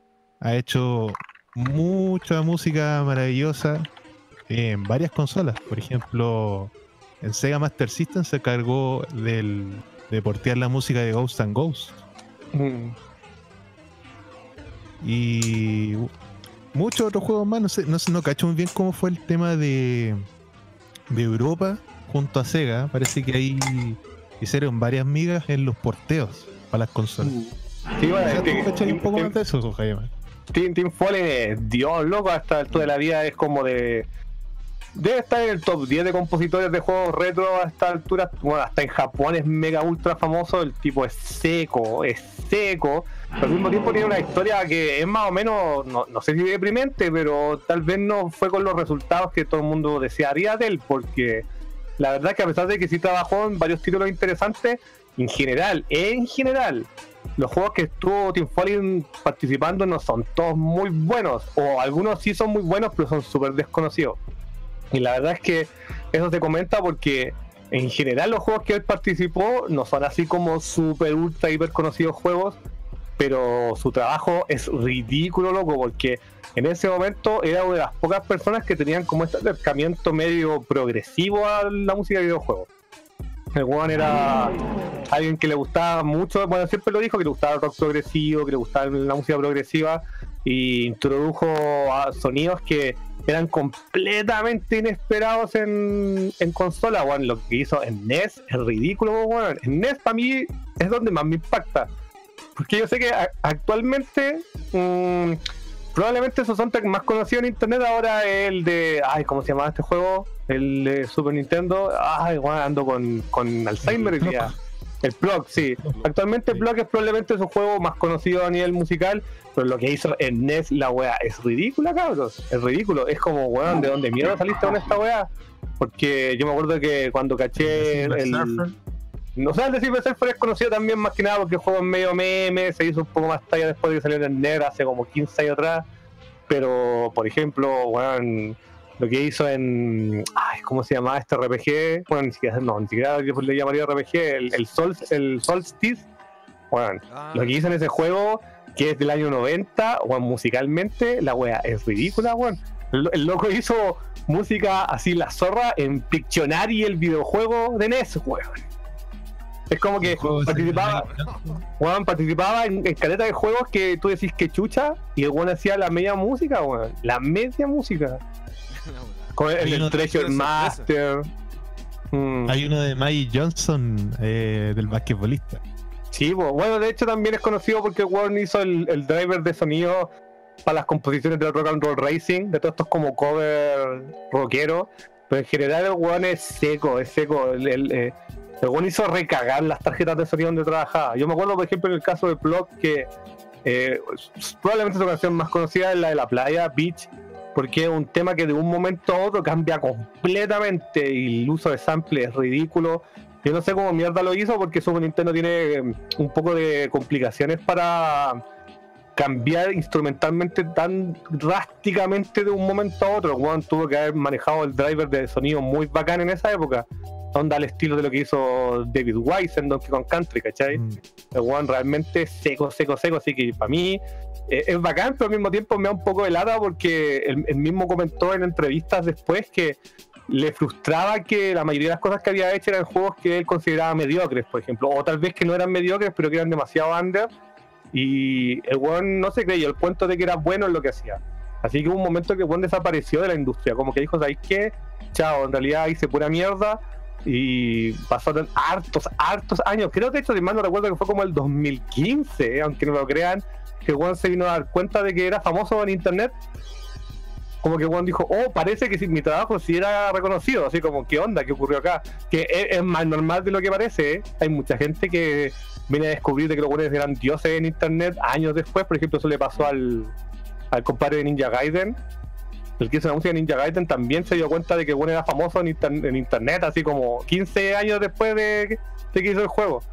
Entonces, puta, el es bacán, pero ojalá hubiera participado en otros juegos porque de verdad que es de lo más cuático que pasó en la cuarta quinta generación, creo yo. Es como lo que se genera, ponte tú, con así como siendo una similitud para entender tu idea, con las películas de culto que cuando salen en su época nadie les da un peso, los críticos las hacen bolsa, pero con el tiempo van adquiriendo un séquito de fans porque redescubren Mm. cosas puntuales en películas. En este caso, en, lo- en los videojuegos que tú hablas de donde trabajó Tim Follin, la Mm. música, ¿cachai? No, y la- y la no música, tan conocidos, pero la música era la raja, en, en la música también pasa lo mismo, hay, hay discos de música que se hacen famosos décadas después, o, inclu- o incluso cuando el compadre está muerto. ha ocurrido Ah, muchas sí, veces que póstumo el buen se hace famoso y bueno, ocurre. Sí. Sí, ocurre. Por ejemplo, voy a dar un ejemplo. Por ejemplo, eh, no sé si ustedes cachan una banda que se llama Talk Talk. Que Sí, este año sí, se sí. murió el vocalista, po, el Mark Hollis. Mm. Y los últimos discos de Talk Talk son puta una influencia que generó que bandas como Radiohead se nota que Mm. tomaron así todo ese toque experimental yacero y súper atonal incluso en la parte armónica, estructura musical y en su tiempo esos discos nadie dio un peso por esos discos lo hicieron bolsa y ahora son discos de culto Mm, sí, eso ocurre, siempre ocurre. En los videojuegos no es excepción, hay juegos que se han hecho mucho más legendarios con el paso del tiempo. Bueno, el caso más emblemático yo creo que es Earthbound, ¿cachai? Earthbound cuando salió en Estados Unidos le fue como el hoyo y el juego es ultra clásico. sí, pues el Airbound también Mm. Y ahora tenemos la pregunta que dijo Noquine si habíamos alguien jugado estos juegos. Bueno, el, el, el que pusiste de Team Falling tiene la gracia esa de que no salió, weón. Sí, es un juego cancelado. Fue un juego cancelado y que re- rescataron la música a la mala y el medio soundtrack, como bueno, como buen soundtrack de Team Falling, la verdad. Así que de ahí no tengo mucho que decir. A pesar de que creo que el ROM está suelto por ahí, no, no, no- pero nunca le he dado la. Nunca le he dado el tiempo, honestamente. El que salió fue el de Super, la versión de Sí, Super de Time sí. Tracks, pero el EOST es totalmente distinto. No, es- No, y, y- y- y por lo que yo he leído, eh, iba a ser un juego completamente diferente. Completamente diferente, así que. mm. Y bueno, el, el, el World Shell es clásico, y tiene como un trillón de versiones. Sí, pues salió para Mm. Sega CD, para Mm. Master System. Salió para Amiga, creo también. Amiga también. Mm. Yo conocí personalmente la versión de, de Super Nintendo porque Sí, obvio. he Chile. contado hartas veces que ese fue uno de los primeros juegos que jugué de Super en su tiempo. Lo tuvo un primo en su tiempo. Y a mí lo que me impactó fue la música. ¿Pero era de tu primo el cartucho? Era de mi primo el cartucho. Qué curioso, tú así como que Eh, eh, extraño escuchar de que en esa época alguien tuvo el Wolf Child suyo, porque en general era una experiencia de arriendo. Sí, él se lo regalaron. No, no sé quién se lo habrá regalado, pero la cosa Mm. es que el- la música yo la encontré maravillosa porque tenía muchas similitudes con la música que escuchaban en mi casa. Entonces me llamaba harto la atención. Y el juego igual entretenido. Sí, bueno. ¿Y ustedes, cabros? ¿Alguien ha jugado estos juegos? Uh, no, la verdad que no. No, no, pero hemos escuchado Wolf Child los temas y, Sí, y lo genial, veces. su música. Simplemente Sí, sabemos que- eu- que el Dani lo ama. Euroshit. Euroshit. claro. Euroshit. Sí, no, bueno, yo también, yo descubrí el juego con el Mister, que lo, ya lo cachaba de cabro chico y cuando lo vio en el persa, me dijo, oye, Mister, cáchate este juego. Y, agarraron- y me pidió, de hecho, una copia. Cáchate este juego, Wolfchild. Y, sí, bacán. Sí. De hecho, tengo que, tengo que agradecerle a mi amigo Pirihuakis porque cuando se fue a, a Gringolandia, el primer encargo que le hice fue el wall check con cajita y lo tengo aquí en la revisa. Así que agradecido, sí. compadre. Verdadero fuá, compadre. Sí, bacán. Me gustó el juego, o sea, es entretenido jugar y la música es espectacular. Como ya estábamos hablando ya. Oiga, su- Mr. Pyrie, Mr. ¿Qué pasó, compadre? ¿por qué ya nos presenta sus temitas hoy día? pues? Póngale play. Ya, ¿Qué vamos a escuchar? haciendo cierto, chaparro. Vamos hoy día, eh, dos canciones que pe- pedí hoy día, que bueno, uno de esos temas es una la música del juego de Narc, que es un juego de arcade que también estuvo en Nintendo y que también estuvo en una película muy famosilla, en una, en una escena muy corta y de ahí vamos a hablar de eso. Y la música de Narc está compuesta por Mr. David Wise. Así que eso. eh, Excelente. excelente. Primer temita de la noche. El tema se llama The Bridge. Y es de arcade, así que va a sonar arcade, pues compadre. Y el otro tema es de eSWAT Cyber Police, un juego de Sega, compadre. La versión de Commodore, amiga. Y está muy bueno el tema, que también tengo buenos recuerdos jugando ese juego, el, el SWAT. Así que Excelente. vamos a vamos a ponerte un tema. po. Vamos, así que te vamos a ponerte un tema. Y ya, pues. Le voy a ponerle play nomás, po. Demo. Vamos. Aquí está. El tema de Narc y el tema de Iswat. Vamos aquí en Bitsy Beats. Saludos a todos también aquí en el chat. Woohoo. It was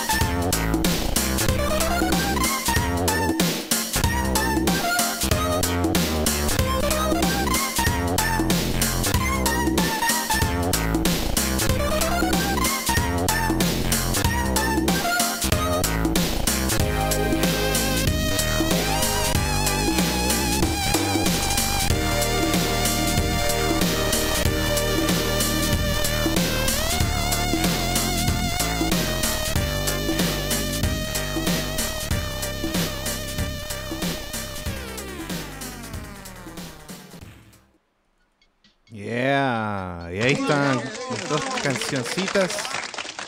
Ahí, primero ahí de la música de Narc, el tema de Bridge, compuesta por Don David Wise. Uh, Gracias, gracias. David el Y- sabio. Sí, muy funky. Y el tema funkero ahí. eh, is, Iswat. Eh, Oye, tremendo tema el del Iswat, compadre. Era como medio reggae así.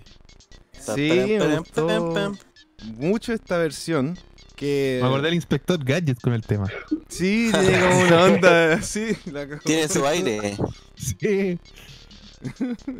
Y sí, no, y el juego es, es bastante choro igual, es como cuando yo lo conocí jugando con el del Franco, que fue, bueno, estuvo los años ahí, los primeros años jugando ahí lo- en emulador el ISWAT, que es como un robot así, se transforma en un robot, un Paco así. Como Robocop. así. Sí, era como Robocop. Incluso Pero de Sega. un poco. Claro. You me. El, el, robo- el Robocop de Sega. y, y el otro juego de narcos, compadre, los narcos ahí peleando con lo- los drogadictos en la calle, con esos, esas agujas gigantes que les tiraban. Ese juego es bizarro. Y no puede ser más ochentera la wea. Sí. Y ese No juego Uno de de verdad, primeros weón. juegos de NES con sangre, pues, compadre. Sí, pues sanguinario ese juego. En la de arcade, uno de los primeros juegos con gráficos digitalizados también. Sí, Cállate. buenísimo la Mm. gráfica. Mm. Y ese juego aparece en la película de las tortugas ninjas. pues. Sí. Cuando están en la guarida ahí aparece el, el jefe por un Esa wea, segundito. esa, esa- esa va a ser mi casa en un par de años, weón. Oh, así con la, con la rampa de skate. entonces. Sí, weón. No sé, pues, si- siempre tiramos la talla de Dream Match, el local del centro, y mando saludos que si Dream Match quisiera hacer algo con mucha plata, sería eso. Sería el, el cuartel secreto de las tortugas ninja, que pa- parece una etapa de Tony Hawk, la wea. Claro, súper excelente el lugar. Y, Ah. y hay un actor ahí también que eh, sale en Iron Man, no sé si lo cachan, Samuel Rocks. Ah. Eh, es un compadre, un súper buen actor. Y creo que fue como una de sus primeras películas, weón. Bueno, que esta película es maravillosa. Sí, Sí, no, o sea, puta. De hecho, en esa Muy escena, raro, weón. En esa escena de la guarida, hay un hay un clip que sale un compadre tocándose un solo de bajo, así con Ah, sí. Ah, el punky, sí. Sí. Soleando así. tucu, tucu, tucu, tucu, tucu, tucu. Súper filete. Muy ochentera la weón. Sí, era como los, los cabros chicos de Final Fight ahí Sí. jugando arcade. Iguales, disfrazados. Así que no, buenos tiempos ahí. Y bueno, gracias y por, eh, por esos dos temitas, compadre. Oye, compadre Viri, ¿te parece que ya vayamos con los temas del público? Porque hay algunos que ya están así en el chat. Ya, ponga mis temas, ponga mis temas. Así que creo que hay que, hay que escuchar la voz del pueblo. Eh, sí, Ya, o sea, pues. nos quedaron dos temitas más para de Hayama, pero. Lo guardamos para Ah, la otra, va la otra. Para la otra, Sí, pues.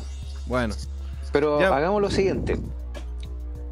Les propongo algo, chiquillo.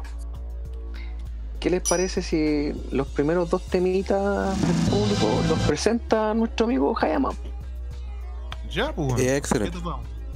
Listo. ¿Le parece, compadre? Eh, bien, pero me tienen que decir cuáles son. Tracklist del pueblo, los ya. primeros dos.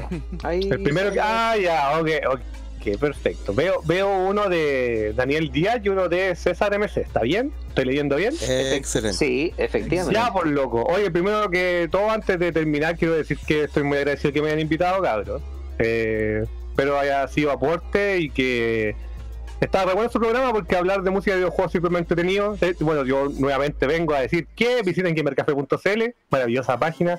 Nosotros también tenemos un, un programa de música de videojuegos que se llama Gamer Café Tracks, por si lo quieren cachar. Y como siempre, espero que les vaya la raja y les deseo lo mejor.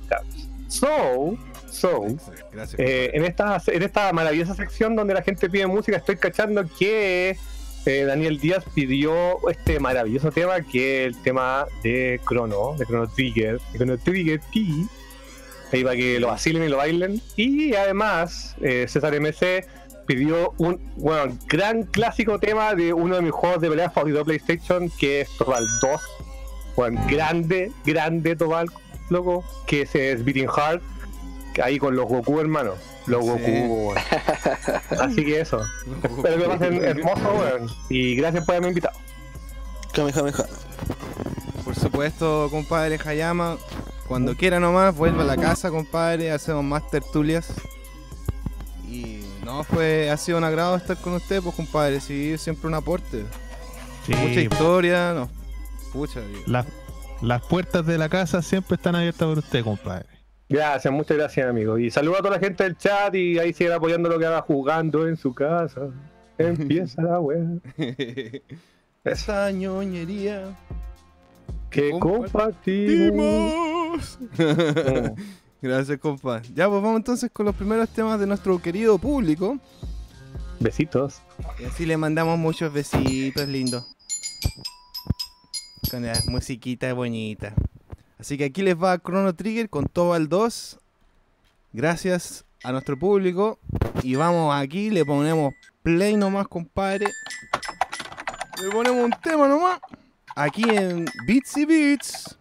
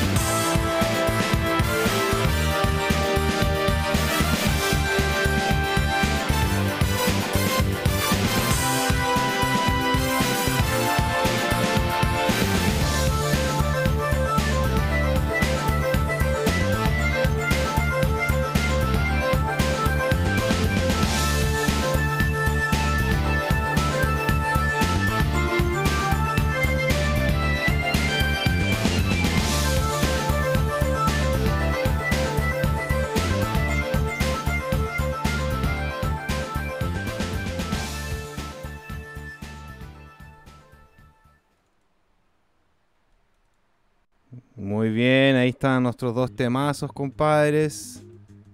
Muy buenos temas de pedido de nuestro público. Tobal 2 y Chrono Trigger. Qué grandes clásicos, cabros. Chrono Trigger compadre. tiene ya la tendencia en este programa a repetirse. Es, es- es amado ese juego, es bien querido. Sí, A mí me pasan cositas cuando escucho a Chrono Trigger. como que la vida te ha pasado por encima. También. o yo le pasé por encima la vida de Chrono Trigger también. También. Y Tobal, juegazo. Juegazo de hombres con pelo en pecho, compadre. Claro, ¿Eh? cervecita ahí. ¡Oh, Tobal! Ah, Vamos. Así como, va- vamos, vamos a echar unos Tobal afuera. Ah, ¿qué tanto? ¿Qué tal? Claro.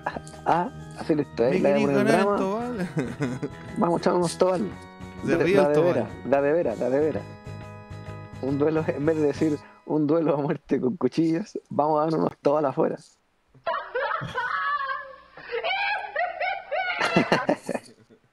La risa. Eh, y eso, pues. así que no, buenos temas.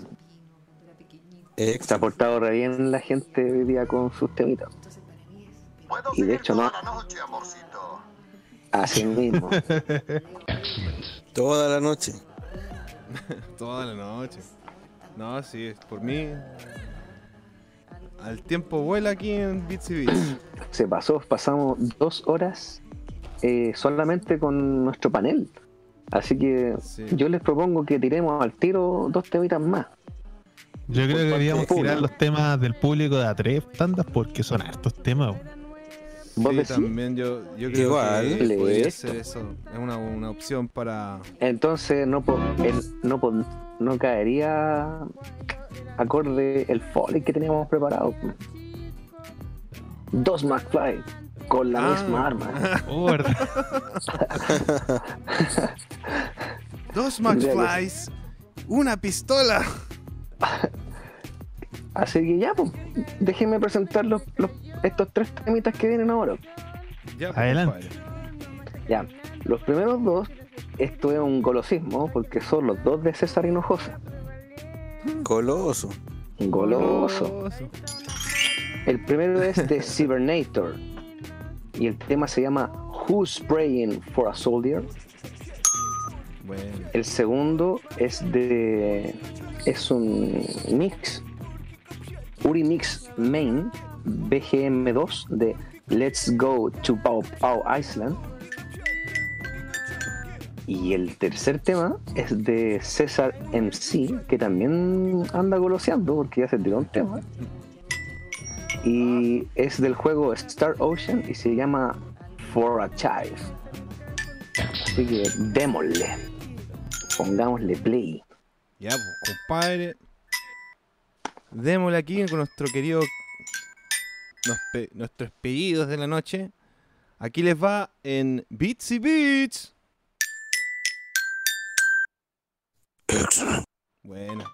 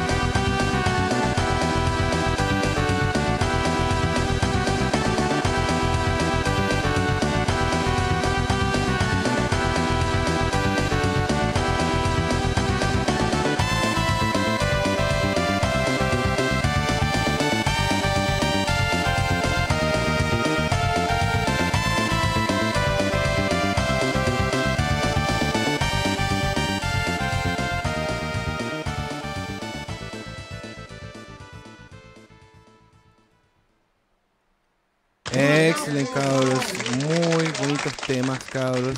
Se pasaron. Ahí estuvo Cybernator, Puzzle Bubble 3 y Star Oceans. Muy épico el final del tema. Muy lindo el tema de Puzzle Bubbles. Dan ganas de hacer el aseo, como dice ahí César MC.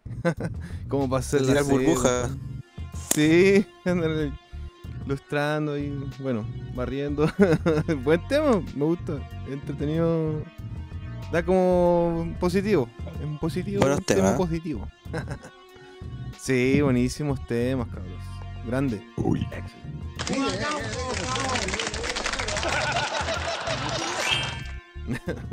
¿Qué les pareció a ustedes, cabros? Muy buenos. ¿Alguien quiere.? Tremendos temas, pues compañero. Muy Sí. Juegazo. Ahí Oscar Jiménez nos manda un saludo. Estamos todas las semanas. Ah, no, ese es Mr. Nokine. Dice, había mandado un mensaje muy excelente, compadre. Dijo. Surfeando en un mar de recuerdos. Che, mi madre. Gracias, cabros, por permitirme este momento. Dice ahí. Excelente. Eh, Esa es excelente, compadre. Muy Esa bueno. es la idea, llegar ahí, generar esa nostalgia, ese recuerdo, esa buena onda. ¿Sí o no? ¿Se acuerda? Esas fichas gastadas en Busamut, weón.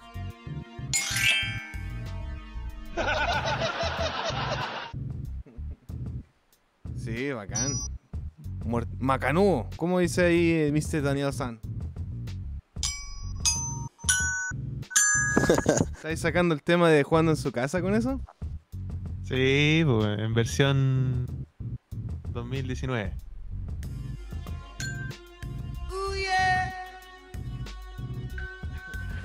Toda la barriga, señor Razón. No, todos tienen tema, su barriga, sí, señor paciencia. Tremendo tema. Sobre todo el, el de Star Ocean, bueno, me gusta caleta. Temazo. Sí, está. Y Cybernator, weón. Y Juegazo. Cybernator. Es un juego Grande, cabrón, weón. po, weón. Tenéis que terminártelo de una, si no cagáis. Así es Konami, po. El peludo del Cybernator, son difíciles esos juegos. Esos de Sí, pero tú ahí cuando ya potenciáis las armas se vuelve igual más, más fácil el juego, la verdad. Matáis a los monos de un golpe. Excelente. Vamos a ir con la siguiente tanda entonces. De Vamos, compadre. Ya, pues. Con el triplete. Sí, no estuvo buena esa tanda, así que sí, vamos, vamos con más temazos. ¿Quién nos va a presentar los próximos tres timitas? ¿Ah? Don Bastian, pues. Ya, pues. Mr. Bastion. Los tres al hilo. Ya, pues entonces vamos a ir con un temita de el videojuego que se llama The Adventures of Dr. Franken para SNES, pedido por Alexis Chambeco. El tema se llama Dr. Franken's Castle. Y el otro te- sería del juego Donkey Kong Country 2. El tema se llama Enchant Good, pedido por Claret Garrido. Es un remix ese. Bueno. Y el otro sería uno del Top Gear 3000 que se llama Soundtrack Resolve, pedido por Lobo Ness, para que le ponga play, pues compadre. Me siento como que estoy en el programa de Mr. Rogers con ese, con ese instrumento.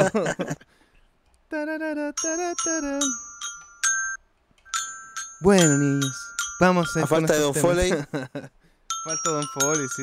Música de Sí, Foley. Bo. fecha de menos Don Foley. Póngale play, Piri.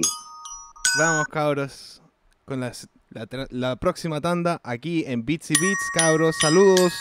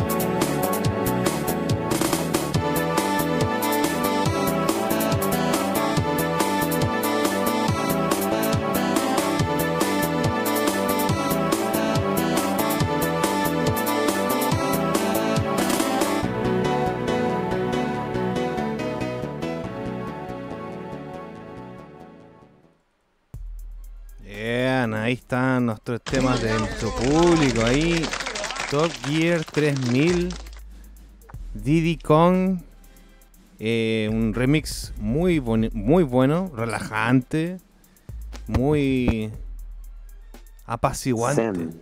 Zen, excelente. Y el. Hoy están contentos los chiquillos con los eh, temitas que estamos poniendo. Que ellos sí, mismos nos recomiendan. Excelentes, muy buenos temas, cabros, que sean ¿Cuál era el tercero, amigo? Perdone. El- bueno, el primero de, de que, el que escuchamos de Dr. Franken, que lo pidió en Don Chambeco aquí. Que siempre está ahí. ¿Cuándo va a salir mi tema? Poniéndole el chat ahí. Sí, está como que piensa que se va a acabar el programa, no sé. Ahí está tu tema, Don Chambeco. Es Oye, como saludos. Al amigo. Simpsons cuando van a la India. Ya llegamos a la India. Ya llegamos a la India. Ya llegamos a la India. ¡No! Oye, sa- saludos al compadre Chambeco que pidió que le diera saludos a su y a su amiga Fabiola y al Gotza, que es el grupo de Gamers of the Stone Age, los fanáticos de, de Caius y de los Queens. Así que Sí, saludos para esa compadre. comunidad, cabros. Saludos.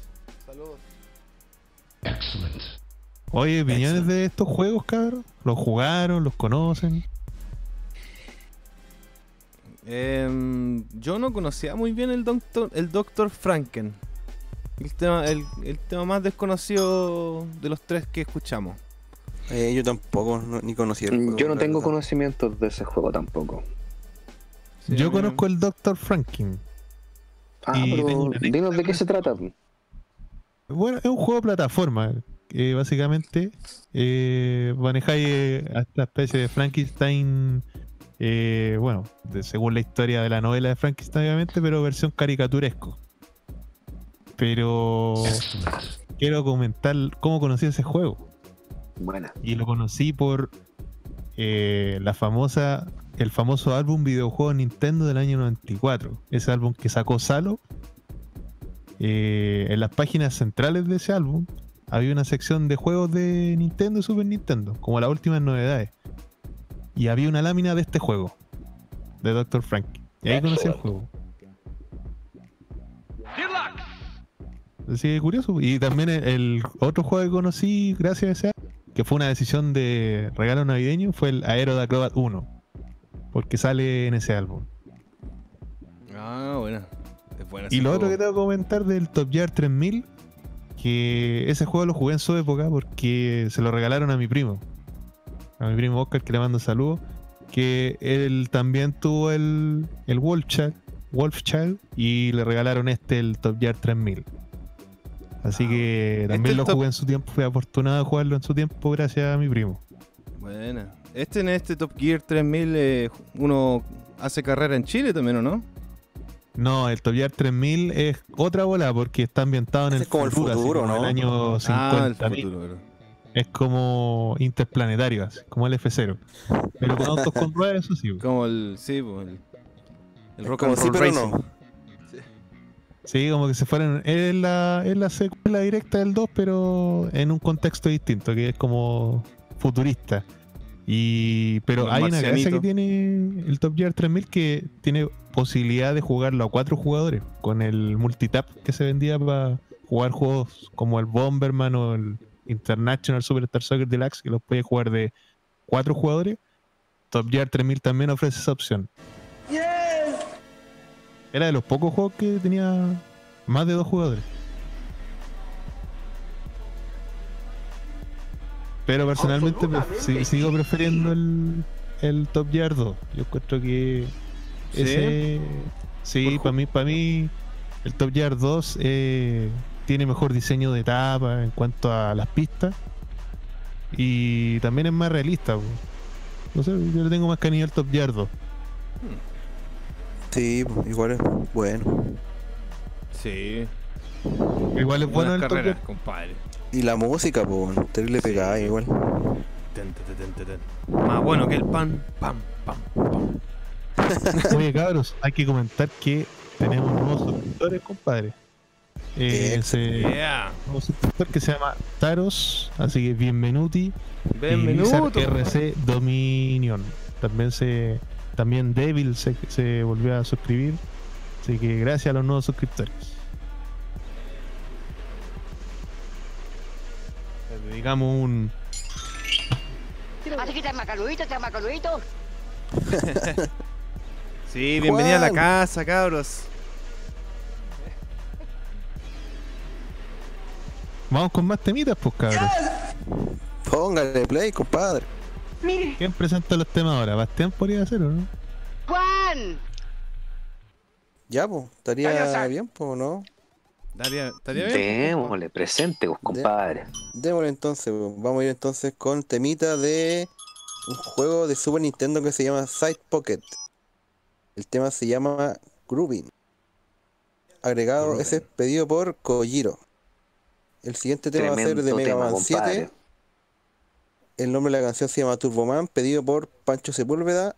Y el siguiente sería del juego Sakura Taisen. El tema se llama Declaration Imperial Floral Assault Group. Pedido por Yeah, Pancho baby. Sepúlveda, dedicado a Hayama. Ah, mira, con dedicación. Qué bonito. Un besito para él. Bueno. Buena, compadre. Figura. Oye, ¿sabes cuál tenéis que samplear, Pirigo, aquí de los samplers? ¿Te acuer- ¿Se acuerdan del programa de Julio Videla ese que tenía? Cordialmente. Ese con la orquesta de los, de los cariñositos cuando tocaban el buena, buena, buena. Julio Videla. Esa va tenéis que samplear, Pirigo, aquí. Julio Videla, que todavía tiene el pelo negro, a pesar de que han pasado como 80 años. Sí, Y brillante así. Y brillante, sin ninguna cana, compadre. Ya. El- le dicen el Grecia en 2000. la dura, güey. Para que tengas tus peluquines. de- Oye, tremendos temas que se pidieron ahí, así que démosle play, compadre. Adelante, cabros. compadre. Excelente. Vamos a la siguiente Está tanda. macanuito, está macanuito. Estamos macanuitos, compadre. Kojiro. Saludos. Aquí les van los temas.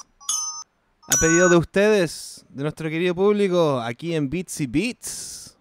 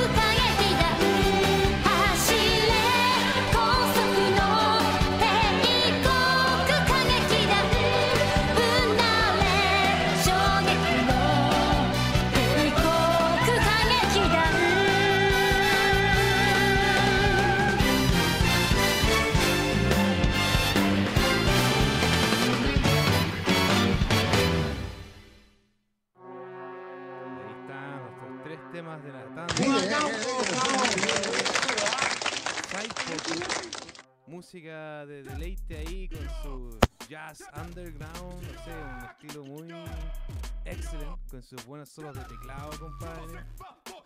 Mega Man 7, cabros. Turbo. Muy bueno. tema. cámara acá afuera, pero yo creo que es mejor así. Hijos, regalones del programa. ¿Qué han preparado para hoy? Su granja, su granja, Julito. A ver, ¿cómo sale? tiene granja.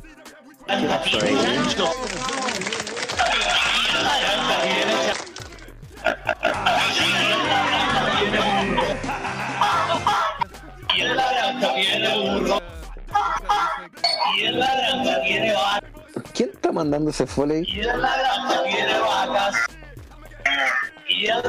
Después de ver esa película. Pericuaki se escucha como lejos. Ah, sí, ahí estaban los temas, compadre. Sorry que. Se. Oye, Subile Billy, volumen. tienes que samplear eso, te lo voy a mandar. Ya, po. sí, um, sí, creo que Esa no había presentado bien, el volumen no estaba abajo. Eh, Side Pocket de Super Nintendo, súper buen tema. Ahí todo ya cero underground, cabros. Mega Man 7, muy prendido, compadre. Y Sakura Tyson, su tema ahí dedicado para Don Hayama, compadre, que estuvo hoy día. Bien, Japo. Eh, super Japo, compadre. bien, Arigato. Arigato, Dokumasai, Domo. y eso es todo lo que ¿Nani? japonés.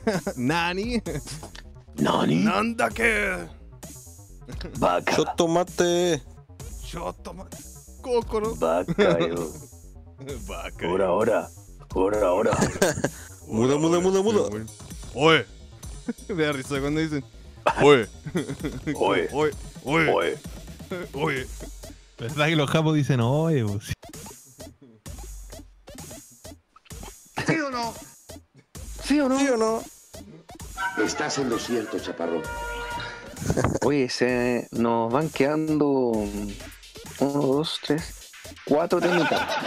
¿Hacemos Ay. dos tandas de dos o tiramos tres y después uno? Tres, cuatro, cinco, seis, Yo creo que dos de dos mejor, pues ahí para que ponga el foley de Dos McFly. Entonces me gustaría matar dos McFly con la misma arma, compadre. ¿Me dejan? Póngale. Pues.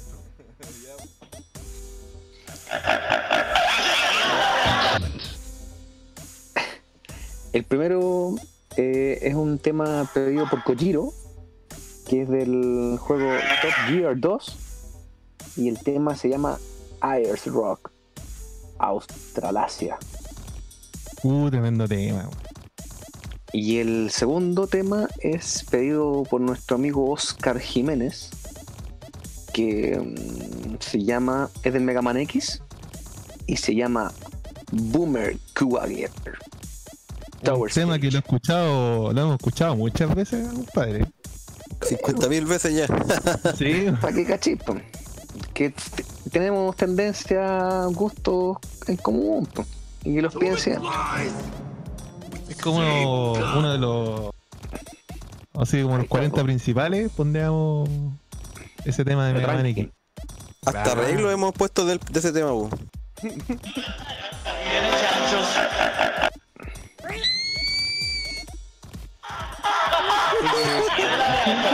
Pongámosle po, amigo. Ya. Me parece muy bien. Vamos continuando con la tanda. Ya se nos están acabando grito, nuestros weón. pedidos. Oye, Viri, oye, Esa te Paro el, de Iron Man. te mandé el video a Julio Videla ahí para que lo agregue- a los, a los foli. Sí, van a andar mandándome esas cosas en la semana. With the same gun. Mm, Too much flies, same gun.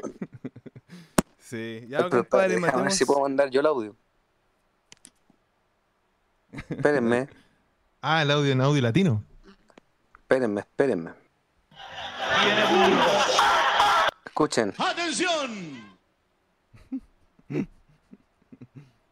No, no se escucha. ¿No? No se escucha. Ponen en el celular ahí. ¡Qué mala fue la que asesinó a tu padre! No, ¿qué se- Supongo que es justicia poética. ¡Dos McFlys! ¡Con la misma arma!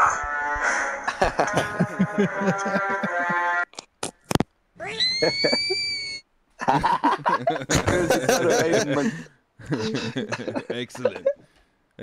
Listo, pongámosle play. ¿De qué, Ya, de qué eso? ¿De Iron Man? Mira, te voy a mandar Claro, un chico, es un video. Bastián. Es un video en mandar un YouTube. video en Discord. Sí, me que eso, weón. Ya, démosle entonces, compadres, aquí en Bits y Beats, una de las últimas tandas de la noche. Disfrútenlo, FM. Excelente.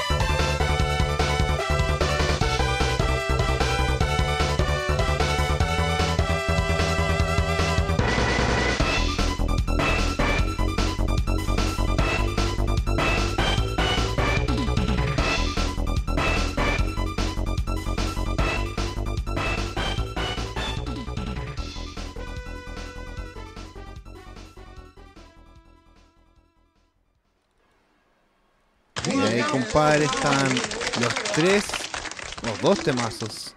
Sorry. Mega Man X, cabros. Ay, ay, ay. Unos solid, unos, unos bien, bien fuertes sonaron entre medio de los temas. Chanfle. Ay, apareció el Raúl. Raúl, compadre. Buena, caro. ¿Cómo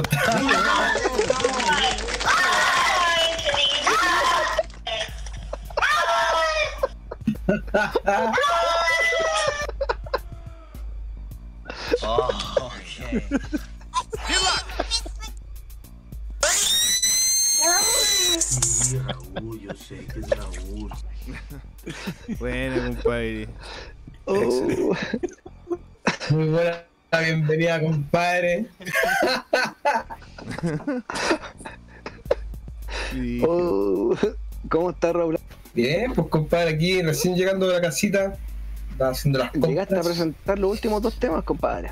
Excelente, compadre. ¿Cómo han estado? ¿Qué tal las jornadas? Bueno, bueno. Todo de lujo la jornada, pues, compadre. Todo deluxe. Con visita ilustre incluso. ¿Con quién, quién estuvo aquí, compadre? ¡Oh! Nuestro compadre Hayama, Bien, de Cyber Café. de Gamer Café. Sí, Ah, Gamer Café. Gamer. Ese mismo. Yes. Excelente, Otros amigazos.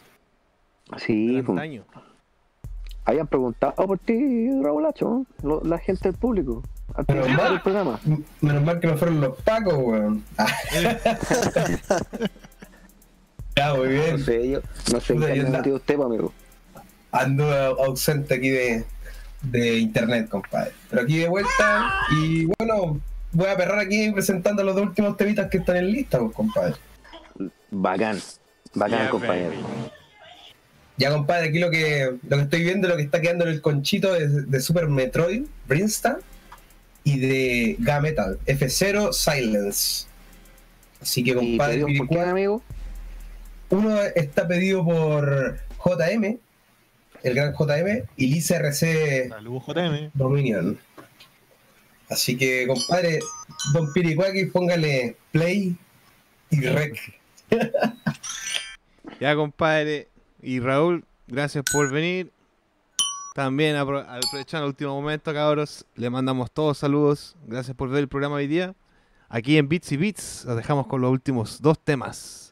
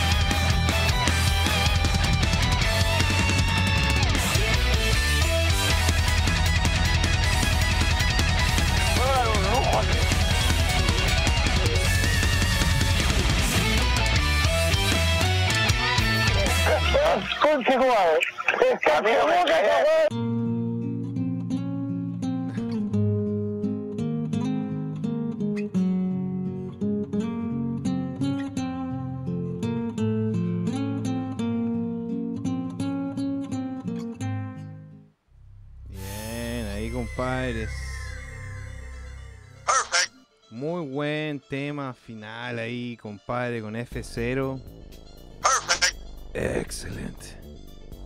Excelente. Qué Tremenda range, compadre. Sí, tremendo. Buen, buen músico ahí, un intérprete ahí con entusiasmo, compadre. Tiene su buena colección de juegos también. Oye, Sí. quería mencionar una cosa que no apareció en pantalla, pero nos ha llegado un donativo de parte de Don JM, compadre. Un aplauso, compadre. Le mandamos, puta, muchas gracias, cabrón. Muchas gracias, Don JM. Yo nos- nos ha mandado otros 10 dólares para que la casa siga creciendo y podamos poner ese dinero para nuestra página web que está, digamos, en, un, en la parte de desarrollo, pero todavía queda un poco de tiempo, así que excelente. Gracias por apoyarnos con eso, Don JM. Le mandamos su un aplauso. Un Iron Man. Ah. Así Para el que sueño de la casa propia. Ahí el video, una, una buena página web donde se pueda crear una comunidad como la que tenemos aquí, cabros. Con buenos recuerdos, con buenos datos, con buenas noticias, con todo, com- compadres. Y puta, bien, pues gracias por todo ese apoyo, compadre. Don JM ha sido un fiel apoyador de nuestro proyecto, compadre. No apoyado de Dieter Flema, sino que de apoyo. Como dijo apo- apoyador. Apoyo verde. apoyador. Apoyo. Nació una nueva palabra. Gracias, me dijo aquí. apoyador. Nombrado gracias, gracias, gracias, JM por la- todo el apoyo, compadre. Se agradece, don Todos los JM. pollos. Al violo. Sí, man. No, y Oye, estuvo, estuvo- estuvo bueno este programa, cabrón. Uno de los mejores programas de, sí. de la temporada. Sí, uno de los. Redondito, cabros. redondito Muy este bueno. programa, compadre. Eh, se agradece también ahí. Estuvo Sí, don Hayama también. don- el aporte, Muy, muy esa gana de aporte, compadre. compartir siempre, sin mezquindad. Y como nosotros, claro, el compadre lleva 15 años haciendo. lleva, lleva 15 años ya haciendo Gamer Café, compadre. Puta, una salud amistosa ahí, compadre. Un 7, un 7 hoy día. No le haga barriga al señor Caso. Oye, este, ya estamos listos con los peos del público, así que palabras finales, pues, para pasar al tercer bloque psicodélico. Así que, sí, vamos ya cerrando nuestro programa hoy día. Día domingo, compadre. El primer programa de agosto. Así que se viene un mes excelente. El mes de los gatos, claro. Como dicen Sí. aquí. Como dijo el Raúl.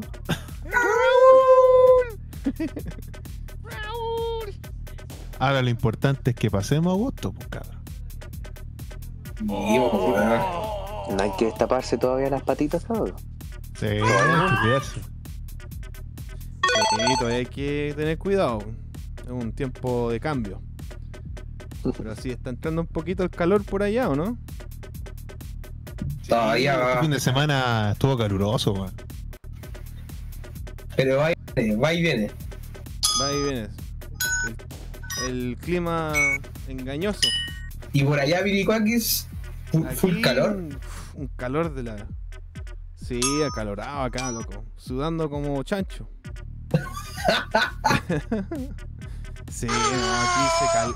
Aquí, oh, quedó terrible. Uh, está- Salgo a la calle, weón, y voy. Oh, todo rojo, weón. Quemado, weón. Todo, weón. Pero bueno, así es la cosa, cabros.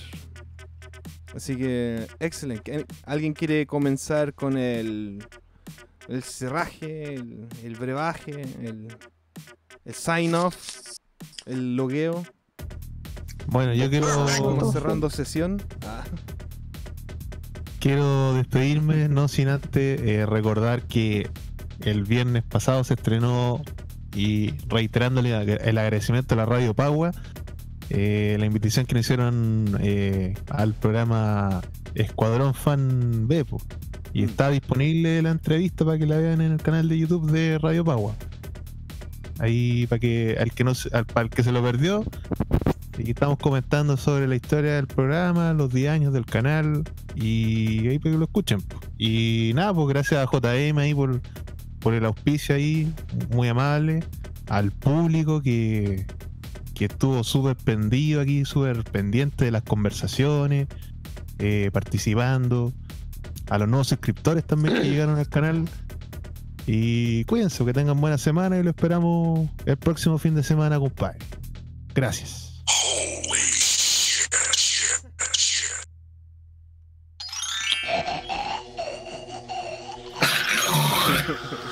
Ah, El apoyo.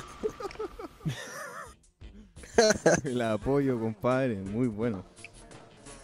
Buena, Oye, gracias. sí, Dani. sus palabras finales. Yo también me quiero despedir eh, de toda la audiencia, de ustedes, los panelistas, muchachos. Gracias por invitarme hoy día.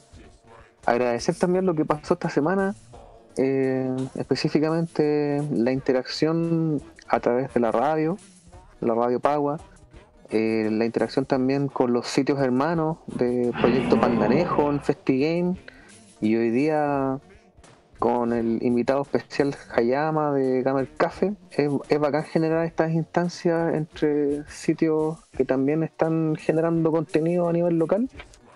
Eh, eso, espero que hayan disfrutado el programa de hoy. Espero que hayan disfrutado los temas que también les dediqué hoy día. Y esto, pues desearle una buena semana a ustedes, muchachos, los panelistas y a todos los oyentes. Así que un abrazo grande a todos.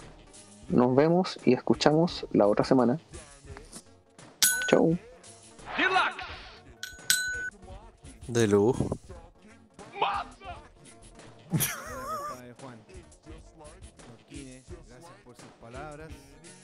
Yeah. ¿Quién más quiere seguir? ¿Don Raúl? Don Bastián. Don Bastián. Aquí estamos.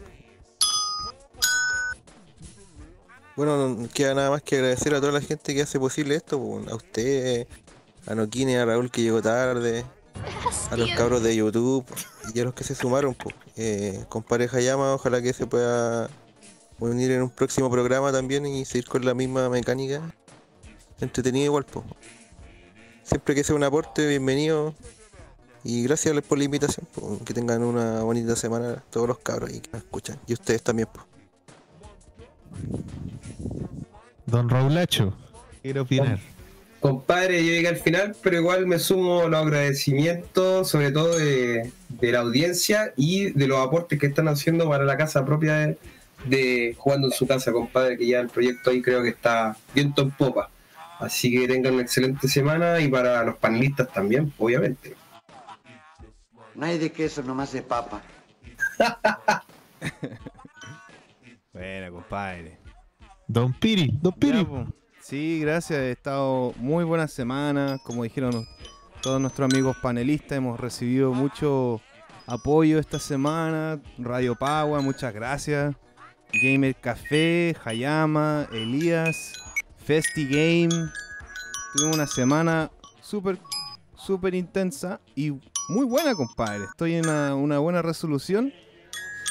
Y se viene una buena semana, una nueva semana para disfrutar agosto, cabros. Un mes nuevo. Así que a empezar una semana fresca, compadre, que con mucha energía, cabros.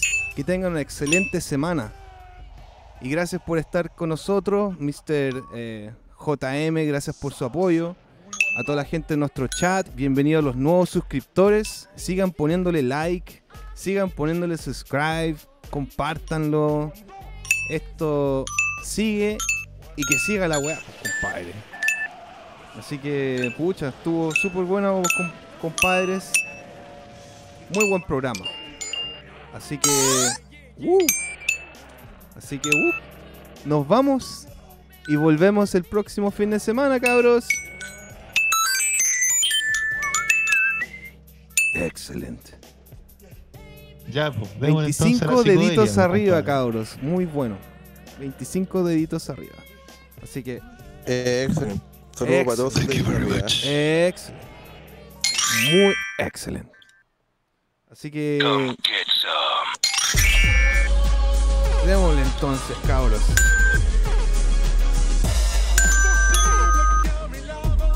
Hasta el próximo fin de semana, cabros.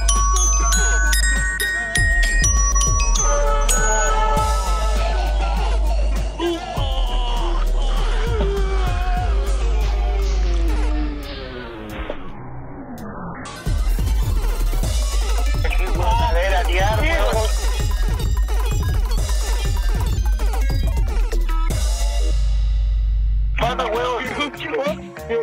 Mira cómo me dejaste, zapato culado. Tú bájalo, weón. Mira cómo me dejaste. Mira, con chico. Sigue esta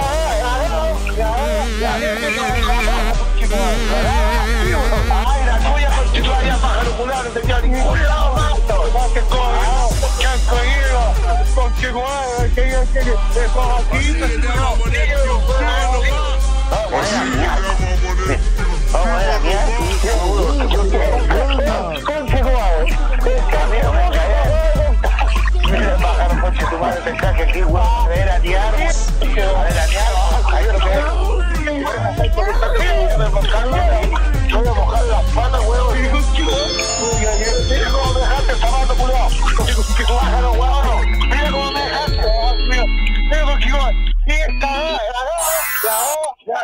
Tienes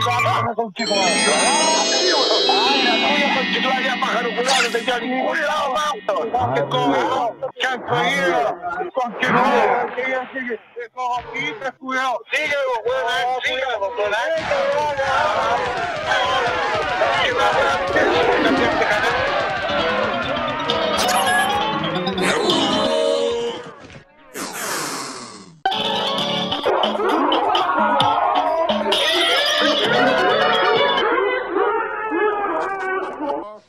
No, Piri.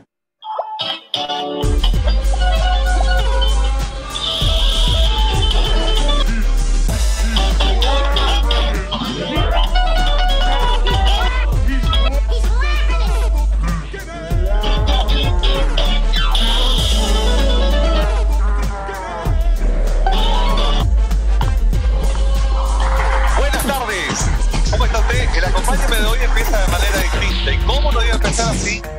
Tenemos la primera lluvia en Santiago, esta lluvia de otoño que nos permite llegar hasta sus hogares A lo mejor mucha gente no va a salir hoy, ¿verdad? Nosotros le vamos a acompañar durante una hora y media con reportajes, con concursos, tenemos buena música, tenemos a los cariñositos por allá adentro, está todo el equipo preparado. Usted sabe que eh, la idea era partir con unas cuatro o cinco cámaras aquí afuera, pero yo creo que es mejor así. Hijos, regalones del programa. ¿Qué han preparado para hoy? Su granja, su granja, Julito. A ver, ¿cómo sale? Julio tiene. Día, día, oh. Y en. Después